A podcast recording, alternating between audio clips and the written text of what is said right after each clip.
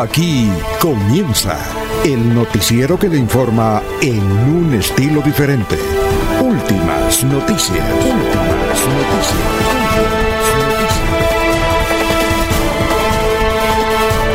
La información analizada por los expertos, sin sesgos, explicada con detalles, sin tanta carreta. Últimas noticias por Radio Melodía, también por Facebook y YouTube Radio Melodía. Director Alfonso Pineda Chaparro.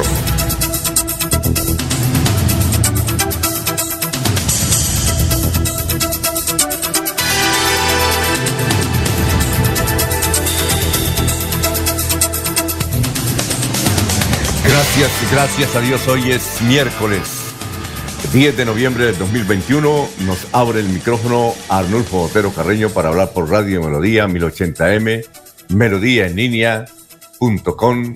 Estamos por Facebook Live, estamos por YouTube.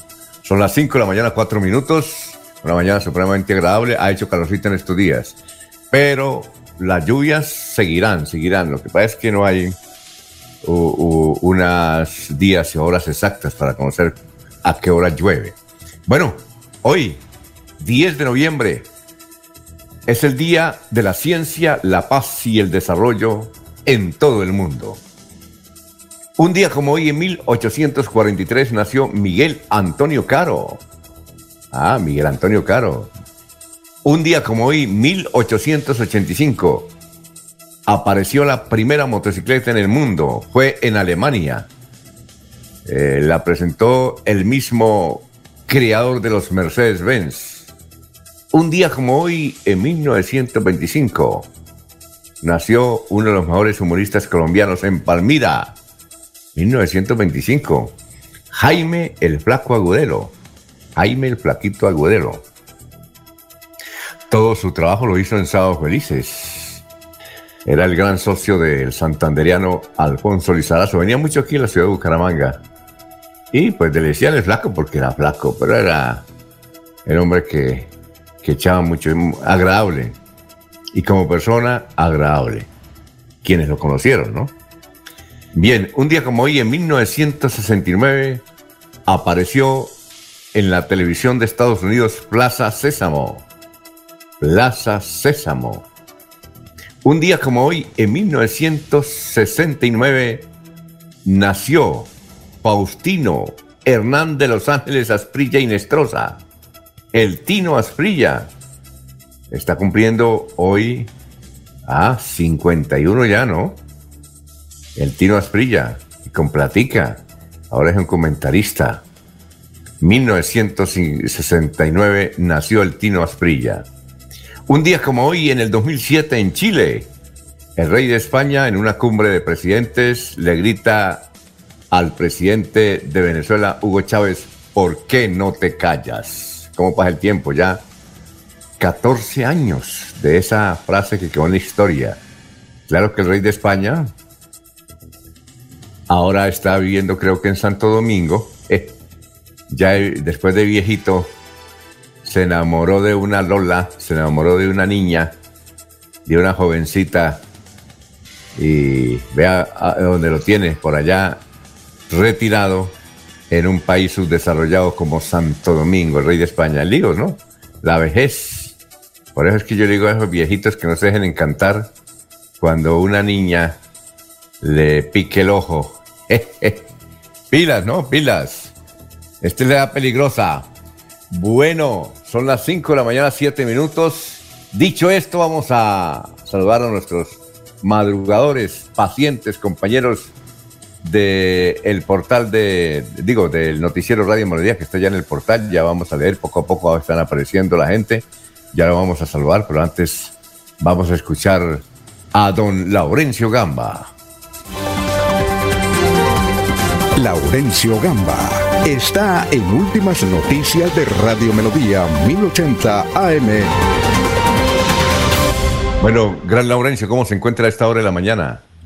Alfonso, pues bien, el saludo para usted, para Arnulfo Otero Carreño, que el próximo domingo estará en la parte digital, en la parte del teletrabajo, que estaremos pendientes de una transmisión desde el barrio La Cumbre con todo el personal de Últimas Noticias. O, yo, Alfonso, ya estaremos todos. ¿En dónde? Y en La Cumbre, ya en el evento de ciclismo. Ah, la transmisión, ¿cuándo es?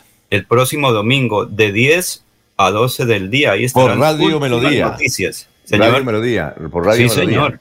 Sí. Eh, gran narrador, don eh, Ernesto Alvarado. Comentari ¿Usted, es ¿Usted figura ahí como comentarista o, como, o va a leer los comerciales o qué? Ahí vamos a ver, y de pronto esta Eliezer nos ayuda ya desde Estados Unidos. Sí, pero eh, eso no les ayuda, hay que mirar el business, como, dice este, como, como dicen allá en Estados Unidos, ¿no? bueno.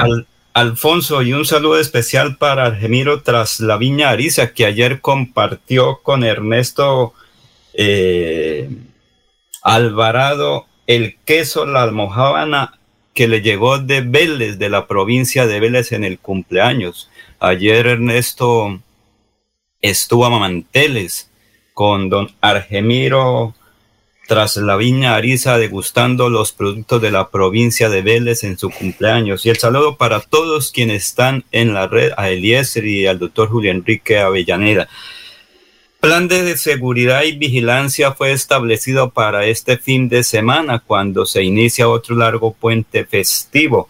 Han dicho las autoridades que lo importante también es la vacunación los jóvenes ayer hablaron fuerte frente al alcalde de Bucaramanga, al director del Inder Santander, de los delegados eh, de la presidencia, Linas eh, María y la eh, Lina del Instituto Colombiano de Bienestar Familiar. Hablaron duro los jóvenes, algunos un poquito con algunas pequeñas groserías, pero es normal en la juventud su expresión. Por el incremento de la temporada de lluvia, los 87 alcaldes de Santander deben tener planes de eventualidades para atender cualquier eventualidad que se pueda registrar durante estos días.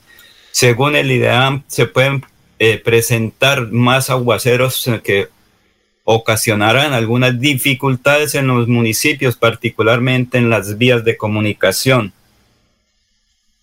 A punto de Guarapito, Alfonso, de piña. Los campesinos de la zona rural de Lebrija están atendiendo las carreteras para sacar sus cosechas a los centros de consumo. Por eso hay con dificultades, están llegando los productos de varios sectores porque las lluvias están dañando las carreteras ah, de vereda. Y el caso más importante es el de San Vicente de Chucurí donde por fenómenos naturales y situaciones ya bien conocidas se deslizó tierra y piedra sobre la vía principal. El señor gobernador del departamento, Mauricio Aguilar Hurtado, ha estado muy pendiente de esta situación. Precisamente aquí está este informe con el gobernador del departamento de Santander.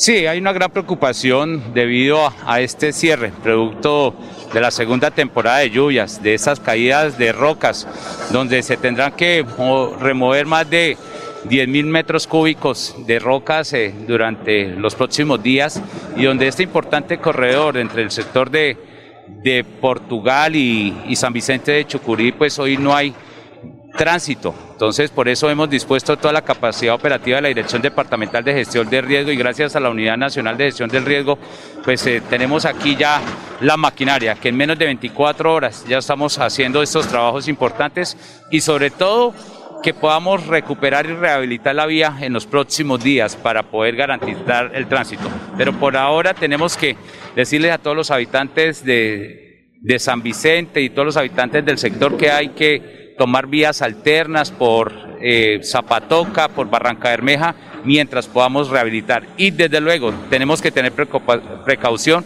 para que en horarios nocturnos haya cierre parcial, total, y sobre todo pues que tengamos también toda la precaución mientras se remueven todas estas rocas que siempre tardarán varios días.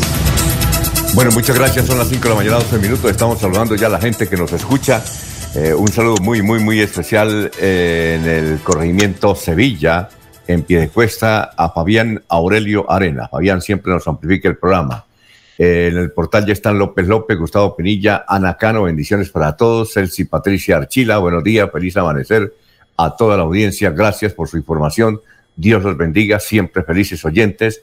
Don Jairo Macías, don Ramiro Carvajal de Deportivos Carvajal, Aníbal Navas Delegado, gerente general de Radio Taxis Libres, que tiene el teléfono 634-2222, pionero del transporte en Santander. Y como sacamos las noticias, de hace 50 años ya estaba dando Lorita el doctor Aníbal Navas. Son las 5.13 minutos igualmente para Benjamín Gutiérrez, Juan José Rinconosma, que siempre ya con su audífono escuchando por el celular, creo, a Radio Melodía, a su esposa, a su nieto, a ser un gran futbolista. Propósito, mañana tenemos fútbol de Colombia. Un saludo también para Lino Mosquera, Perigan, para Walter Vázquez, para Jairo Alfonso Mantilla, Sofía Rueda, para don Nelson Zipagauta, director de Noticias RCN. Gracias por la sintonía, Ciro Vanegas. Don Gerardo Navarro, que a esta hora se está levantando ya para su actividad. En fin, para todos ellos, Pedrito Galvis, Paulito Monsalve, y para usted en Estados Unidos, Eliezer, ¿cómo está? Tenga usted muy, pero muy buenos días. Don Alfonso, muy buenos días. Buenos días para usted, buenos días para don Laurencio, para don Arnoldo Futero y para todos los oyentes de Radio Melodía que siempre están con nosotros en este amanecer, en este amanecer diario de noticias a través de Melodía. Contarle que eh, estamos disfrutando aquí en la zona de la Florida de un clima de 18 grados centígrados. Eh, tendremos una temperatura máxima de 25 grados, como les he venido contando, eh, en Estados Unidos, en todas las zonas, ha comenzado a bajar la temperatura. El municipio del Socorro en el departamento de Santander registra a esta hora 19 grados centígrados, tendrán una máxima de 33 en la capital comunera. El cielo está despejado en este momento en la ciudad del Socorro. El municipio de Málaga también presenta un cielo despejado, 13 eh, grados centígrados en Málaga, la temperatura máxima será de 26 grados y en la tarde se presentarán algunas lluvias en la provincia de García Rovira. La ciudad de Barranca Bermeja nos muestra actualmente una temperatura de 24 grados centígrados, tendrá una temperatura máxima de 38 grados eh, Barranca Bermeja y también tenemos un amanecer muy despejado en el puerto petrolero. El municipio de San Gil registra 19 grados centígrados en este instante, tendrá una máxima de 33. En la tarde y en la noche también eh, nos indican que habrá algunas lluvias en Barranca Bermeja. La ciudad de San Gil, la Perla del Ponce, 19 grados. La temperatura máxima será de 33 grados en la capital cuarentina. El municipio de Vélez registra en este instante 11 grados de temperatura, tendrá una máxima de 24 grados y se anuncia para más tarde algunas lluvias en la ciudad de Vélez. El municipio de Puerto Vilches Puerto Wilches 23 grados en este momento su temperatura, tendrá una máxima de 39 Puerto Wilches. La ciudad de Bogotá, la capital del país, en este instante nos indican 10 grados centígrados en Bogotá, la máxima de la capital del país será de 23 grados y nuestra ciudad de Bucaramanga, nuestra capital santanderiana, en este instante 19 grados centígrados y la temperatura máxima de Bucaramanga llegará hoy a 32 grados. Dicen ustedes que ya se nota el calorcito, pero que no están ausentes las lluvias en territorio santanderiano, don Alfonso. Bueno, muchas gracias, Eliezer. Antes de ir con nuestro pensamiento, son las 5 de la mañana y 7 minutos más oyentes. Eh, Manuel José Mejía Reyes, muy buenos días. Eh, este miércoles sea un día de éxitos desde la ciudad de Barranca Bermeja. Jaime Henao Jaramillo, desde las montañas de Antioquia, saludamos a Radio Melodía y a su mesa de trabajo. Ah, qué bueno. Jaime Henao Jaramillo, gracias. Eh, es de los mismos eh, que vivían aquí en la ciudad de Bucaramanga, que será en Pensilvania, de, sí, de Pensilvania, Caldas. No sabemos. A propósito, Jesús Martínez nos dice, hoy estará en Bucaramanga el próximo presidente de Colombia. Ah, dice que el próximo presidente de Colombia es Oscar Iván Zurbaga, que hoy estará en Bucaramanga. Ah, bueno.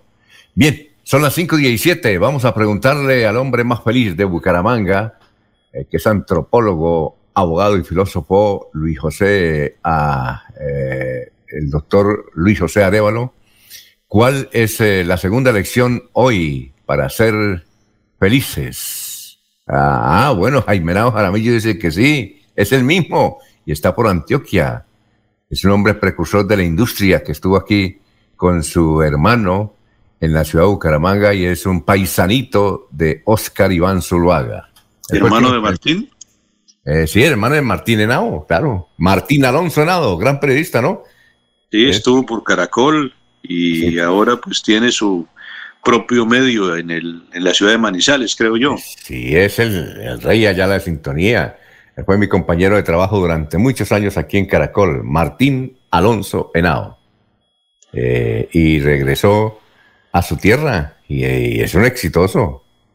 Es el que manda ya en sintonía deportiva, es él. Y muy bien para Martín Alonso. Sí, ah, es, dice que, ah, no, es primo hermano, es primo hermano. Martín Alonso. Ah, bueno. Bien, Jaimito. Éxitos, gracias por escucharnos desde las montañas de Antioquia. Y nos gustaría que nos dijera de qué municipio, en qué municipio nos está escuchando. Muy bien. Bueno, doctor Luis José Arevalo, lo escuchamos con el segundo tema hoy para ser feliz. Buenos días. Muy buenos días, estimados oyentes y periodistas del noticiero Últimas Noticias de Santander de Radio Melodía.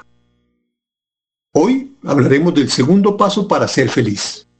Actuar, poner en práctica. Una de las cosas que hace más infeliz a la gente es pensar en ser mejores o en una vida mejor, pero dejarlo solo en el pensamiento. Eso solo te conduce a la frustración y a la culpa. Si crees que puedes o debes hacer algo, simplemente hazlo. No tienes por qué cavilar demasiado al respecto. También es importante que los actos sean consecuentes con tus palabras y por supuesto con tus pensamientos. Si piensas de una forma, pero actúas de otra, solo crearás confusión. Muy bien, sí señor. El doctor Carlos Ardila le decía, no planifique tanto, no piense tanto, hágalo a trabajar, decía el doctor Carlos Ardila Luli, y mire a dónde llegó. Son las 5 de la mañana, 20 minutos. Eh, vamos a hacer el resumen de las noticias más importantes que, vamos a, que tenemos en la presente emisión. Hoy se cumple otro plazo que dio el juez 11, 15 eh, administrativo para definir la situación del Carrasco. Hoy le pidieron plazo para que busque solución y hasta hoy hay plazo de las basuras en el Carrasco. La gobernación de Santander confirmó que se distribuyeron 54.990 segundas dosis de Pfizer y, 5, y 6.660 dosis de AstraZeneca. Eh, pregunta por Ángela, ¿es la nueva estrategia que busca atender casos de violencia de género, violencia intrafamiliar y de acoso sexual que ocurran dentro de los bares, discotecas y restaurantes de la ciudad bonita? Melissa Franco, la dinámica secretaria del Interior de Bucaramanga, dijo que ya inició la capacitación del personal de entrenamiento nocturno para que estén atentos para manejar y reportar casos de vulneración. Bueno, y se fue la directora de tránsito. Ayer estuvimos en un foro internacional, foro internacional. Eh, le fue muy bien a Andreita Méndez. Ahí la directora de tránsito, ahí se despidió. Eh, el alcalde Juan Carlos Cárdenas también intervino en este foro internacional, de donde vinieron de diferentes partes, de gente de todo el mundo y también eh, participaron virtualmente desde diferentes países.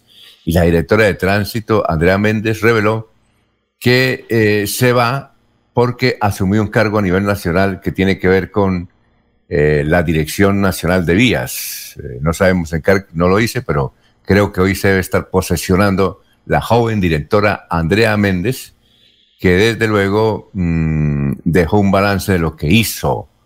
Bien, el lanzamiento del paquete, de, eso hablaremos más adelante del foro, fue extraordinario ahí en la casa, eh, en la capilla del Centro Cultural del Oriente. Muy bien. Eh, eh, fue ayer el lanzamiento del Banquete del Millón, evento que se realizará este 25 de noviembre en el Club del Comercio y que recaudará recursos para ayudar a familias damnificadas ahora invernal del país. Hoy estará aquí Oscar Iván Zuluaga, precandidato a la presidencia de la República. Y la Procuraduría le va a aplicar, según se ha conocido, una tercera sanción disciplinaria a el diputado de Alianza Verde, Perley Sierra. Y si le aplica la sanción a Perley Sierra, pues tiene que abandonar la asamblea. Nos gustaría conocer, Laurencio, eh, si a él le quitan la curul en la asamblea, ¿quién, quién sigue en, eh, en la lista? Alfonso. Eh, sí, ¿quién sigue en la lista? Porque ayer inclusive hubo un video de Perley donde denunciaba que, que, prácticamente ya lo van a, lo llamaron a, a descargos por unas acusaciones que él hizo contra el actual contralor del departamento de Santander y contra la familia Aguilar. Y entiendo que él mismo fue a la Procuraduría porque teme, todo el mundo dice, ya viene la tercera sanción a ley Sierra. Y como la ley señala que cuando la Procuraduría sanciona por tres veces a un funcionario, el funcionario tiene que dejar el cargo. ¿Qué va a decir don Laurencio? Hay que esperar qué dice la sanción, porque puede ser suspendido por tres meses, por seis meses, pero eso depende de la sanción que el ente de control, en este caso la Procuraduría, lo sancione. Entonces, conforme a eso, se toman decisiones. Don Laurencio. pues, señor. Tres son tres. Sí, señor, pero... pero cuando ustedes le sacan la tarjeta amarilla, ¿sí? Sí. Y le sacan la otra, la otra amarilla, son dos amarillas independientemente si fue porque le picó el ojo a alguien y todo eso así, por más leve que sea el asunto, pero si hay dos tarjetas amarillas, hermano, hay tarjeta roja. ¿Sí? Y en este caso. Para que maduren, Alfonso, venga, para que maduren, porque venga, y en esta, verdes están ahí dando mucha guerra. Sí, y en este caso, si hay tres sanciones, hermano, así sean injustas, se va y él, y él ya sabe lo que le va a venir porque, porque hizo el video diciendo ya me van a sancionar persecución porque eh, denuncié aquí tal cosa y tal cosa. Entonces vamos a esperar a ver eh, esa sanción, porque lo que sí es cierto, y él lo señala, es que la Procuraduría en este caso sí agilizó los trámites. Bueno, eh, son las 5 de la mañana, 25 minutos, eso es buena, buena noticia. Ecopetrol bate, bate, bate el récord en utilidades 3.8 billones en el tercer trimestre. Don Eliezer, buena noticia. ¿Usted todavía es accionista de Ecopetrol o no? No, señor. Hace rato sacamos los centavitos que había en eso, ¿no? Ah, ya, ya, ya, ya, ya. Vea, mire, lo sacó a mala hora. Mire, Ecopetrol bate récord en utilidades. 3.8 billones en el tercer trimestre. Las utilidades de la petrolera Ecopetrol aumentaron 4.5 veces. ¡Qué bien! Bueno. Eh, ataque de sicarios dejó una persona muerta y otra herida en Barranca Bermeja. El caso aquí es que el hecho se presentó en un sector que tiene un nombre supremamente curioso. Toca preguntarle a, no sé si alguien lo conoce, si conoce a Barranca Bermeja, pero se llama el sector de Polipolvo de la Comuna 7. ¿Por qué se llamará Polipolvo? Te voy a preguntarle a don Jorge Caicedo más adelante. Polipolvo. Ese fue el escenario donde los sicarios actuaron, hay un muerto y otro herido en Barranca Bermeja. Bien, envían a la cárcel a presuntos integrantes del clan del Golfo capturados aquí en Santander y en el sur de Bolívar. Los tres detenidos deberán responder por eh, varios delitos. Aquí en Santander han capturado ya 20, están en el Magdalena Medio. Es decir, se cayó el jefe de jefes y él comenzó, parece que comenzó a hablar y le cogieron unos datos ya cayó un mayor de la policía que era el jefe de la costa atlántica, el cartel del Golfo. Cayó. Y otros. Bueno, dice que tiene, tiene un nombre de una lista de políticos. Eh, cuando comience Don Otoniel a cantar las, las verdades políticos, políticos, ojo. Bien, oiga, los periodistas de vanguardia le robaron mientras hacían reportería en el norte de Bucaramanga, no hay derecho. Claro que sí, eso es allá. Allá no distinguen. Allá no distinguen. Bien, y esta noticia, que para muchos parece un milagro. En todo caso, como dicen en Barichara, don Laurencio, el actual Contralor de Santander es un arrecho, ¿no? Recuerdan ustedes que Carlos Fernando Pérez hace dos años no había quedado en la lista de, de los elegibles, eh, en el trío de los elegibles para ser contralor, y él logró meterse, demandó, peleó, eh, meterse, y lo eligieron contralor.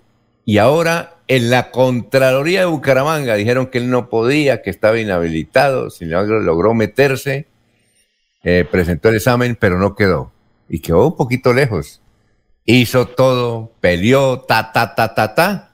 Y mire, se ubicó en el tercer, en el tercer lugar. Esta madrugada le pregunté por WhatsApp, dije, oye, doctor Carlos Fernando Pérez, como dice mi tía de Barichara, usted es una persona de buenas. Y me responde, de buenas no tanto, es que mi principal socio es Dios. Y cuando uno tiene a Dios de socio, Él le abre a uno el camino. Y cuando uno es sincero, cuando, primero que todo, para ser amigo de Dios, dice don Carlos Fernando, tiene que no decir mentiras. Pensar siempre lo bien. Dijo, y como mi amigo es Dios, yo le digo a él, ahí lo dejo en sus manos.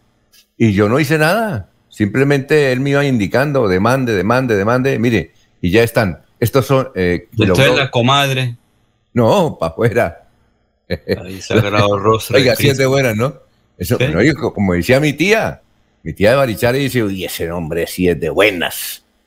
¿Y qué pasó? Y ese tal Laurencio que trabaja, sí, ah, sí, yo lo conozco. Entonces mi tía dice, es un hombre muy de buenas. En este caso, Carlos Fernando Pérez es un hombre muy de buenas. Y póngale cuidado que haga el Contralor. Sí. Oiga, debería Carlos Fernando ser técnico del Atlético Bucaramanga. Debería ser bueno. Muy bien. Vanguardia Liberal trae en esta noticia que es una especie de, denuncia. En primera página dice, trasbordo en lancha, es increíble.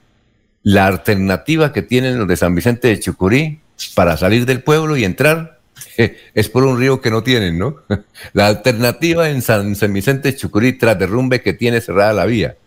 Para salir o entrar al municipio se tarda hasta tres horas por las vías alternas al sector del tablazo, lo que da, dio pie a que se habilitara el uso de embalse de Topocoro para agilizar el transporte de cerca de 200 personas que diariamente usan las lanchas para llegar a su destino. Es increíble que Isagel, la multinacional, que tiene mucha plata por todos los lados, les haya construido una carretera de media panela.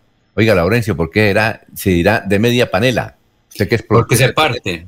Porque se parte. Media panela es partida, o la que tiene una libra, entonces se parte la panela. Pero Alfonso. E Isagel con todo el billete que tiene. Y le... escuchamos al señor gobernador. Él dijo: sí. cayó piedra. Son fenómenos naturales que hay que atender.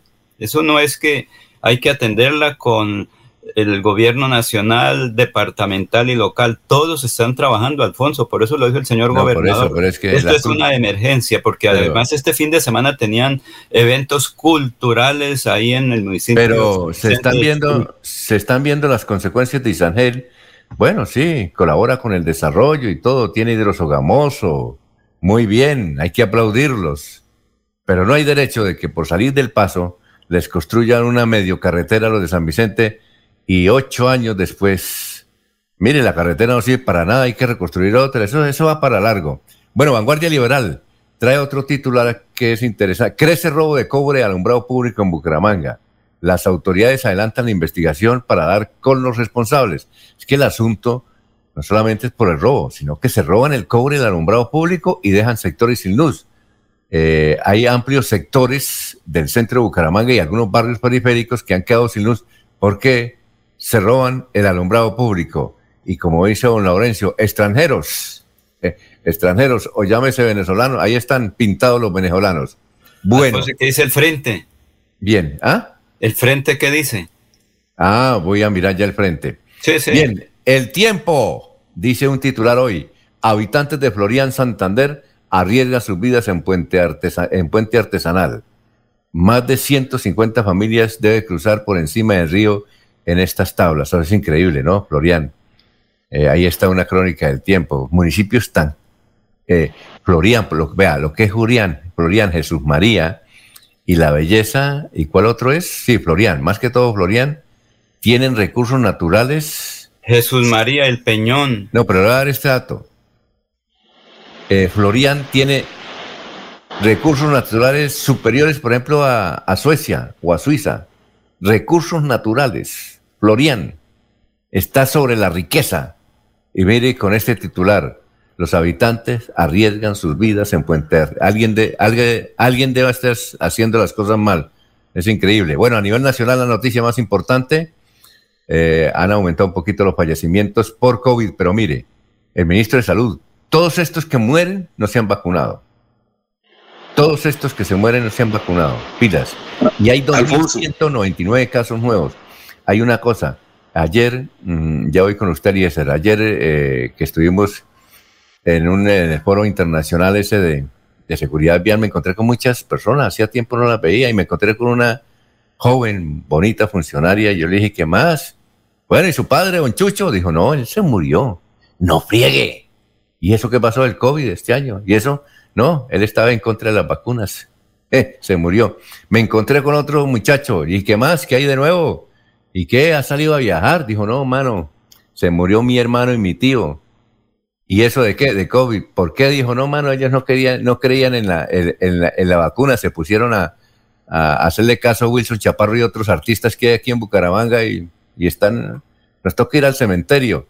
Oiga, qué cantidad de gente se ha muerto y a ver, yo les dije, oiga, ¿por qué no me dan una entrevista para decir que era que sus familiares no se han vacunado? Dijo, no, no, no, estamos muy tristes, ¿no? Mi mamá está muy afectada por eso, no, no, no queremos hacer ruido. Que me dio sea el que, el que de arriba, por hacerle caso a Wilson Chaparro y compañía que están en contra de las vacunas. ¿Qué iba a decir, don Eliezer?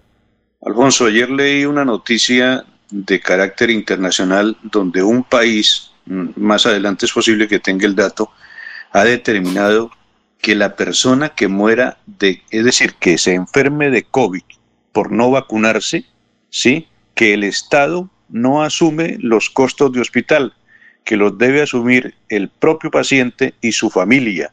Uy, parece que es una, medida, para que quien dice que no se vacuna de COVID, pues eh, piense su situación y determine lo mejor, hacerse vacunar. Pero ya hay países donde le dicen a usted, ah, no es de vacuna de COVID, se enfermó de COVID, pues asuma usted los costos de su tratamiento. Por eso. Y resulta que el presidente de Filipinas, el, presidente de Filipinas, dijo que todo el que se encuentre en las calles, en cualquier parte, eh, le piden la cédula y el registro de vacunación, y el que no tenga el registro de vacunación, para la cárcel. Ya adecuó un coliseo impresionante y allá va y los mete a la cárcel, los que no están vacunados. ¿Sí? ¿Qué tal? Deberían hacer aquí en Colombia, en Santander. Bueno, eh, son las 5.35 Uy, se nos, eh, se nos está acabando el tiempo, pero ya. Y a nivel internacional hay esta noticia. Hay que, hay que tenerla, a ver, darla con mucha prudencia. Lo voy a dar con mucha prudencia, porque eso afecta también a los santanderianos. Es a nivel mundial. En los periódicos de hoy, de algunos de Estados Unidos, de República Dominicana, de Haití, de Argentina, eh, y, esta noticia ya explotó en Europa y seguramente va a explotar acá, es que eh, se denunció una peste porcina africana, es un virus, peste porcina africana virus, y muchos han indicado que si alguien come carne de cerdo con este virus, va a tener problemas. Eh, aunque la Organización Panamericana de Salud, de la Salud, ha dicho que no se ha comprobado absolutamente nada, pero está el gran debate a nivel nacional y esto va a afectar también a Santander porque aquí es una región porcina y hay jóvenes que están, pero hay que tratar bien esta noticia, no, no dejarse alarmar porque ahora seguramente van a empezar, oiga, no coma carne de marrano ni cerdo porque puede enfermar, no. Eh, en todo caso, hoy en los periódicos de en Argentina, por ejemplo, ya el ministro de Salud dijo que eh, declaró en alerta a los productores de porcino en ese país, ya en Argentina. Esto fue anoche, esto fue rápido. Muy bien, vamos a una pausa que nos está corriendo el tiempo, son las 5.37.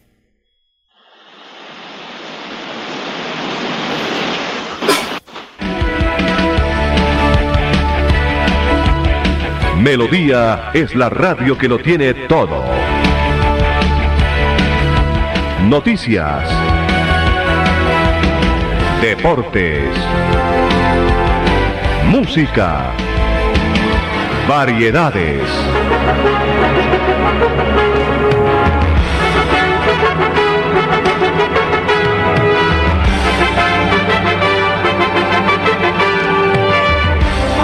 Melodía La Grande.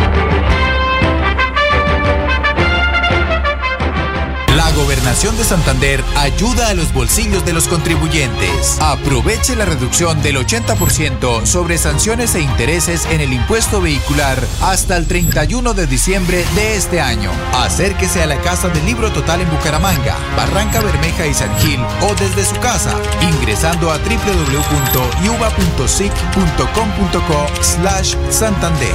También en cualquier punto baloto, efecti y éxito del departamento. Póngase al día con su deuda de impuesto vehicular. Gobernación de Santander. Siempre Santander. En 1962, 33 personas iniciaron un gran sueño llamado Comultrasan. 59 años después, son más de 290 mil asociados que disfrutan los frutos de tanto esfuerzo y pasión. Comultrasan, 59 años evolucionando para mejorar la vida de sus asociados. ¡Feliz aniversario! Cada día trabajamos para estar cerca de ti. Te brindamos soluciones para un mejor vivir. En Cajasal somos familia, desarrollo y bienestar. Cada día más cerca para llegar más lejos. Con Cajasal. La gente de nuestra región es amable, honesta, trabajadora, una raza pujante que siempre lleva una sonrisa en el corazón. Por ellos estamos comprometidos en cuidar el medio ambiente, en innovar, en renovar con tecnología, transmitiendo confianza en el manejo integral de residuos. Desde el corazón de Colombia, Veolia, renovando el mundo. Se va la noche y llega últimas noticias. Todos los días, desde las 5 de la mañana, empezar el día bien informado y con entusiasmo.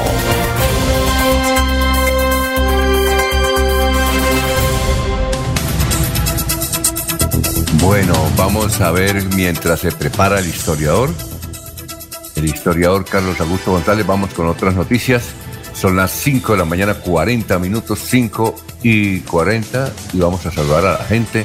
Hay muchos oyentes, Pedro Gómez, Beor de Piedecuesta, dice, organizar el tránsito Bucaramanga es una papa caliente y peligrosa. Sí, señor.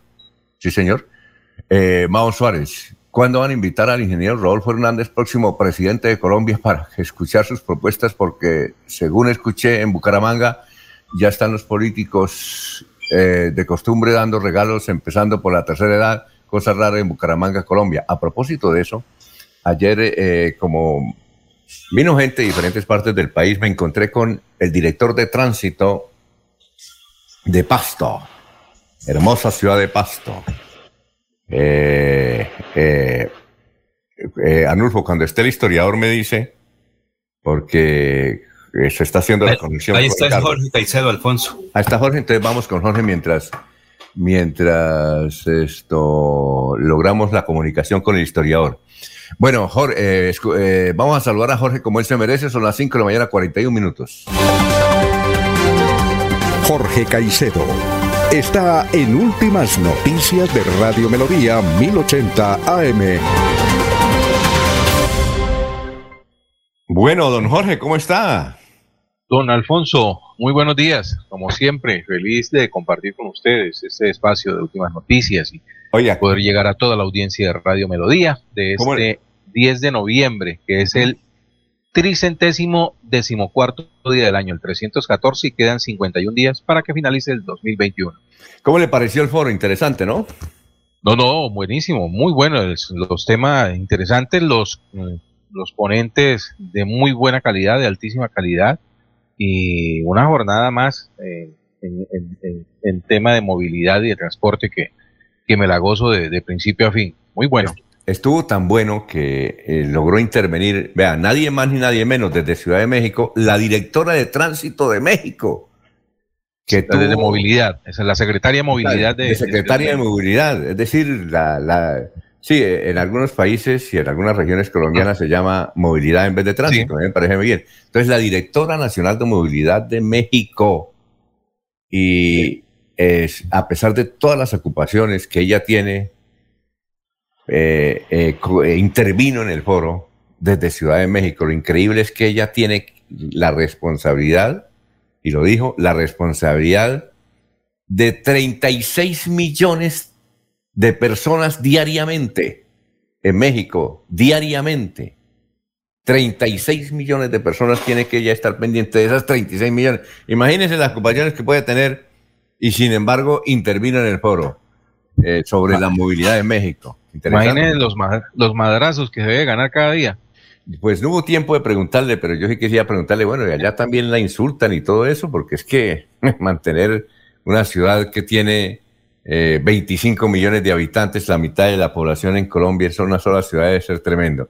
Pero María Fernanda, eh, María Fernanda Rivera Flores, es el nombre de Flores. Sí, sí, claro. La secretaria de Movilidad de Ciudad de México, en Alfonso, y, la verdad, una, ponencia muy, muy interesante, fue la de gestión de la convivencia y la seguridad ciudadana en distintos ámbitos territoriales. de verdad que fue fueron, fueron eh, ponencias muy cortas, ¿no? De 15 minutos cada una, pero muy puntuales y, obviamente pues esto permitía que los asistentes la, la, disfrutaran de, principio a fin. Sí, y además eh, tuvimos la oportunidad de hablar con el director de tránsito de Pasto, ¿sí? Doctor Ricalme, muy buen tipo. El doctor Javier. Saludo para el doctor Javier, muy buen tipo, extraordinaria persona. Y él, desde luego, lo primero que preguntó, bueno, ¿y, y, quién es Rodolfo Hernández? ¿Qué tal, no? Dijo, el tipo es muy popular, excesivamente popular, y me preguntó, bueno, ¿él ha sido bueno o malo alcalde? Le dije, vea, yo creo que en la única parte donde tiene eh, adversarios, Rodolfo es en Santander. Dijo, sí, porque eso es un, dijo, eso es un fenómeno. Eh, el tipo, y me contesto con otro señor eh, que venía acompañándolo de otra ciudad, y me preguntó también por, por Rodolfo. Le dije, oiga, ustedes, eh, ahora es el tema Rodolfo. Hay una columna hoy de Isaí Fuentes, que a mí parece un gran comentarista, es uno de los más leídos hoy miércoles, donde dice que quieran o no, Rodolfo Hernández es un fenómeno y que dice, y dice Isaí, abogado y gran comentarista. Ahí está en vanguardia la columna. Dice, lo vuelvo a escribir Rodolfo Hernández va a ser el presidente de Colombia y explica por qué. El asunto interesante, ¿no, don Jorge? El foro, sí. Sí, claro, el foro interesante. ahí, no sé.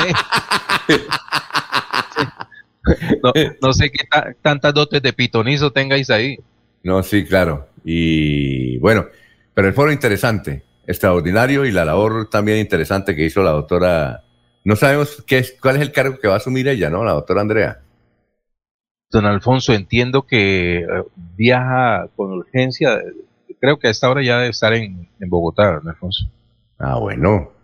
Porque Alfonso, fueron en un vuelo especial ayer todos los funcionarios que estaban en Bucaramanga con las Lina, Lina María Barrera, Lina, la del Instituto Colombiano de Bienestar y la nueva funcionaria. Ellas salieron en un vuelo especial que las llevó ¿Ah, sí?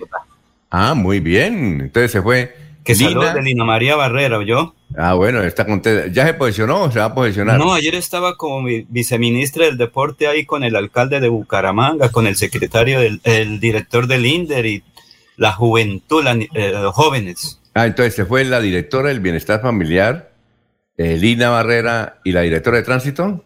Y los viceministros de la cultura, eh, y de, como 20 funcionarios que vinieron ayer al encuentro con la juventud en, ahí en... Ah, y se fueron en un charter. Ah, qué bien. Sí, todos se fueron en el mismo vuelo. Bueno, y ahora, y ahora toca esperar a ver quién es el, nuevo director o directora de tránsito, ¿no? Sí, sí, sí.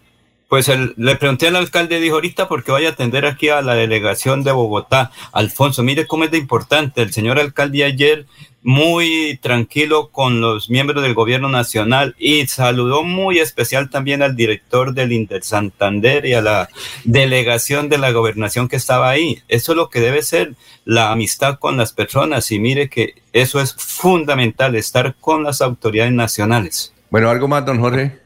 No, por el momento la entidad, don Alfonso, porque obviamente la autoridad vial de, la ciudad no puede quedar eh, acéfala, eh, le fue encargada al subdirector técnico, el ingeniero Iván Rodríguez, quien viene desde hace ya mucho tiempo desempeñando en esa posición y es un hombre muy capacitado, muy preparado en términos de movilidad. Bueno, debían dejarlo a él, ¿no? 5.47, vamos a una pausita y luego ya el historiador está en cabina. 5.48 ya, estamos en Radio Melodía. Visitar Panachi es volar sobre las montañas del segundo cañón más profundo del mundo. Es entretenerse y disfrutar de una gran variedad de atractivos en uno de los parques temáticos más importantes de la región. Y aprender de la historia y la cultura del pueblo más berraco de Colombia. Ven al Parque Nacional de Chicamocha y atrévete a conocer la experiencia que ofrece Santander para el mundo. Somos siempre Santander. Gobernación de Santander, siempre Santander. Atención, noticia de última hora. En Paz hace una invitación especial para que cuidemos lo que nos pertenece, el medio ambiente. No arrojes papel, botellas plásticas, tapabocas, toallas higiénicas o cualquier tipo de residuos que obstruyan las tuberías. Haz un manejo consciente de lo que botas y dónde lo botas. Sé parte de la solución y sigamos construyendo calidad de vida juntos. En paz. Se va la noche y llega últimas noticias.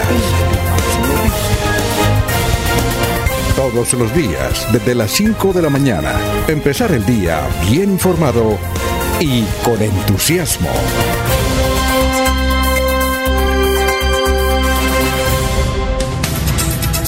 Muy bien, vamos con el historiador, pero antes nos escribe aquí, a ver, don Gustavo Penilla, dice un feliz día para todos, lo que ese señor Pérez es un tramposo. ¿Cuál señor Pérez? Eh, Gustavito, eh, aclárenos que no tengo el mensaje del señor Pérez. Pedro Galvi, señores, buenos días. Juan de Dios Acosta, aquí desde el barrio La Victoria. Yo votaré por Rodolfo Hernández con los ojos cerrados. bueno, eh, Roberto, Roberto Díaz dice, nos interesan que el alcalde y el gobernador siempre vayan de la mano. Bueno, Juan, Juan nos escribe desde el barrio La Joya. Bueno, ¿y para cuándo es la audiencia de corrupción contra Rodolfo Hernández? Ah, sí, creo que la audiencia es por lo de Vitaloye, va a ser este fin de mes, creo que es el 30, creo que es el viernes, creo que es un viernes. Al finalizar el mes la audiencia por lo de eh, la supuesta corrupción de Rodolfo Hernández y su familia. Son las 5.50, vamos con Carlos Augusto González a ver qué nos tiene para las noticias de la historia. Carlos, ¿cómo está? Muy buenos días. Buenos días a la mesa de trabajo y a los oyentes. Más de 50 años esta fue la noticia más importante en Santander. El doctor Alejandro Galvis Galvis recibirá del Comité Nacional de Belleza la medalla Honor al Mérito por su colaboración en la organización del Concurso Nacional de Belleza en Cartagena. Varios colegios privados de Bucaramanga anunciaron que elevarán el costo de las pensiones en contravía de la advertencia del Ministerio de Educación. En la lista se encuentra el Colegio San Pedro Claver, y hace 25 años fue noticia lo siguiente. El exconcejal de Florida Blanca y defensor del pueblo en el Magdalena Medio, Fran Giovanni González Mejía, será designado al frente de la Defensoría Regional del Pueblo en Santander, en reemplazo de su actual titular, Hernando Toro. El capitán de fragata, Ángel Gabriel Conde Romero, comandante de la flotilla fluvial del Magdalena, solicitó al obispo de Barranca Bermeja, Monseñor Jaime Prieto Amaya, rectificar unas declaraciones suyas exigiendo a las fuerzas militares un pronunciamiento sobre los rumores de supuestos asesinatos cometidos por miembros de dicha institución. Cordial saludo a todos. Siga usted, don Alfonso. Muchas gracias, muchas gracias. Bueno, don Eliezer, allá en Estados Unidos, ¿algo para rescatar? Para destacar, pues, la importancia que tenía hace 50 años el reinado de Cartagena. En Santander, pues, se trabajaba mucho en este tema, luchábamos por tener reinas de belleza. La familia Arevalo Guerra tenía en ese, en ese abanico una cantidad de mujeres muy bellas y otras mujeres santanderianas que nos representaron orgullosamente en Cartagena. Y eh, otro nombre que destaco hace 25 años, Fran Giovanni González, ahora ausente de las actividades políticas hace muchos años, muchos años. No se habla, no se nombra. Tal vez se recuerda con agrado por parte de la gente de Florida Blanca el paso de Fran Giovanni como alcalde de la ciudad dulce de Santander, Alfonso. Oye, sí, y Fran Giovanni, que fue defensor del pueblo, luego fue alcalde hace 20 años de Florida Blanca. Y una de las personas, una de las periodistas que estaban ahí recién salidas de, de la universidad, que estaba en un escritorio ahí, muy, que muy tímida, ¿sabe quién era? Silvia Corso, que posteriormente se fue para Cali, se convirtió en una gran presentadora de televisión, luego pasó a nivel nacional, y fue una excelente lectora de noticias. Ahora está dedicada al mundo espiritual. Se retiró. Abogada. ¿no? Sí, abogada, se cortó el pelo. Eh, yo la conocí a ella en Tele Santander porque fue, le- leía el noticiero de Tele Santander, ella. Eh, y simultáneamente ella me decía, yo trabajo en la personería. Era, estaba haciendo los primeros pasos. ¿sí? Pero vea, le resultó muy bonita ella. ¿Y a dónde va? Silvia Corso. Rescatamos eso. Y hace 25 años el que era presidente, ¿sabe quién era el presidente del Comité de Belleza de Santander? Un amigo suyo, Eliezer, un amigo de, de Laurencio y un amigo de... Alcalde. Ah, Honorio. Sí señor, sí señor, sí señor. En la oficina de Caracol quedaba en el octavo piso y la en el séptimo. Entonces, venga que, venga para un tinto. Cuando decía venga para un tinto era que me tenía noticia. Don Honorio Galvis. Bueno. ¿Y usted qué pudo rescatar, don Laurencio?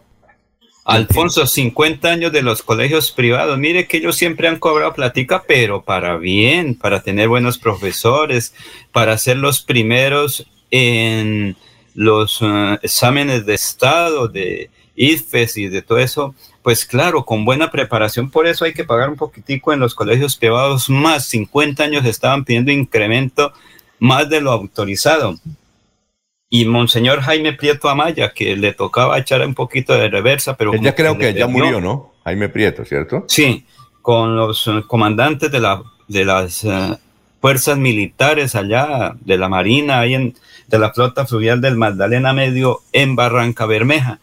Y Hernando Toro, que era una persona, no sé si de Antioquia, que era en ese momento el defensor del pueblo, eh, llega Fran Giovanni Mejía, está también... Fran Giovanni González. Fran Giovanni González. Señor. Fran Giovanni González, no Fran Giovanni ¿Sí? Mejía. Sí. Ah, eh, González Mejía.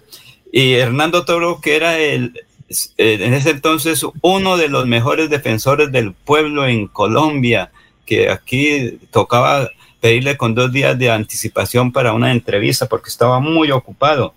Entonces, mire que la Defensoría del Pueblo ha ocupado un importante papel eh, aquí en Santander hasta con la elección de alcaldes posteriores. Muy bien. Otra Suena- noticia.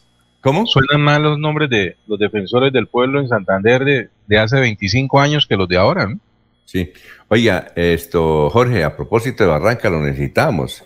Es que ayer hubo un, un, un hecho de sicariato en Barranca Bermeja y mataron a una persona y hirieron a otras. Pero el sector se llama Polipolvo. Nos quiere ¿Cómo? orientar, se llama Polipolvo. ¿Por qué será que se llamará Polipolvo? ¿Es la zona de tolerancia o es que la carretera está destapada? Debe ser por la carretera, don Alfonso, ¿no? tampoco hay que hilar tan delgado. Pues se llama Y, Polipolvo. pues no, no, triste noticia. Barranca Bermeja cumplió ayer 14 días sin, sin registrar un hecho de muerte violenta. Eh, y hombre, se, se- se desató incluso el comandante de policía de, de- del Magdalena Medio, el coronel Alexander Sánchez, eh, estuvo, eh, participó a los medios de esa cifra, ¿no? 14 días sin registrarse una muerte eh, violenta en, en el puerto, en el distrito petrolero. Veo que entonces se ha dañado ese, ese Sí, récord con esa noticia que ha sucedido allí en el sector de Polipolvo. Bueno, y tengo otra noticia que tiene que ver con Barranca. Allá nos llamó un saludo para, nos escucha todos los días, el gran ex senador de la República, Aristides Andrade. Le dijo, le- me dijo, le tengo dos noticias. Una, acabo de mandar al Estado porque yo estuve detenido injustamente. ¿Detenido no? Él no, él no alcanzó a estar detenido, ¿no? A él lo, le dieron orden de captura supuestamente por haber eh, ordenado matar a un candidato a la alcaldía de Barranca Bermeja, que, que muy amigo de él, ¿no? Eh, y mm, eh, le dictaron la autodetención, pero él no, no se dejó pescar, no lo capturaron. Pero después de mucho tiempo logró demostrar que no tenía nada que ver y fue absol- absuelto totalmente Aristides Andrade. Y, y eso le causó, desde luego, antes había perdido la, la, la senatoría. Usted sabe cómo la perdió, ¿no? ¿Quién le quitó el, quién, quién le dañó la, eh, esa elección? ¿Usted recuerda? Aristides, ¿no? Sí, recuerda que allá había un periodista que lo mataron después, ¿cómo era que llamaba? ¿Emeterio? Emeterio. Rivas. Emeterio Rivas. Y él sacó una pancarta eh, grande. Yo la recuerdo porque a mí me mandaron una foto. Cuando eso no había mucho WhatsApp, pero sí nos mandaron la foto. La publicamos en la parrilla que decía, vamos, en estas elecciones vamos a cambiar de negro, ¿no? Sí, y, sí. y- y aparecía él, bueno, ninguno de los dos fue, fue, fue senador. Recuerdo que el suplente en esa época iba a ser Fernando Vargas, también se quemó con él. Y entonces, pero quedó pensionado. Sin embargo, después lo acusaron. Lo acusaron de haber, ma- haber participado en este asesinato y logró demostrar don Aristides Andrade que nada tenía que ver. Entonces, como ya demostró, ya tiene todos los papeles, documentos, ayer dejó la demanda porque va a demandar al Estado. Y eso le significa otra, otra pensión, ¿no? Bien, pero lo, lo curioso es que, y la otra noticia dijo, acabo de ingresar al comité pro presidencia de Petro. Pro presidencia de Petro. Le dije, ¿y su hija? Dijo, no, ella está reservando porque va a ser candidata otra vez a las elecciones de Barranca Bermeja. Patricia, usted la de conocer, es una médica. La doctora Claudia, Claudia Andrade. Claudia Patricia Andrade, sí. Eh, Claudia. Y entonces, ahí le tengo esas dos noticias. ¿Quién se iba a imaginar que eh, Aristides Andrade, Serpista 1A, 1A, después de Serpa seguía él, ¿no? Después de Serpa seguía el negrito. Sí, Aristides. fue un hombre poderoso dentro de la- las toldas del, del Frente Izquierda Liberal Auténtico Fila, que fue el movimiento que fundaron. Sí, sí, sí, sí, sí, claro. El doctor Aristides Entonces, no, no debe sorprender tanto que esté ahora con las toldas de, de Petro. Sí, está, está ahora con Petro. Está con Petro. El... Bueno, eh, y otra noticia, ayer en la Cámara de Representantes aprobó en, en primer debate, y ojalá la ponen rápido, ¿no? Una, una ley, ya le voy a dar el nombre, se llama Dejen de fregar, el proyecto de ley Dejen de fregar, y consiste en prohibir a bancos y similares llamar por teléfono a ofrecer servicios sábados, domingo, feriados, solo lo pueden hacer de 8 a 12 y de 2 a 6 de lunes a viernes. Qué buena ley, ¿no? Porque uno, generalmente uno re- responde un teléfono, ya, ya los pesqué, que sea 305 o 322. ¿Sí? Y generalmente es a alguien de un banco ofrecerle el cielo y la tierra, ¿no? Cosa tan berraca. Muy buena esa ley. Es presentada por un conservador, por Juan Carlos Wills. Ah, ¿es conservador? Es conservador, sí, señor. Sí, señor, conservador de Cundinamarca, muy amigo de un amigo nuestro, yo Alfonso, amigo suyo. ¿Cómo? Sí, ¿de quién? ¿De Mm, quién, ah?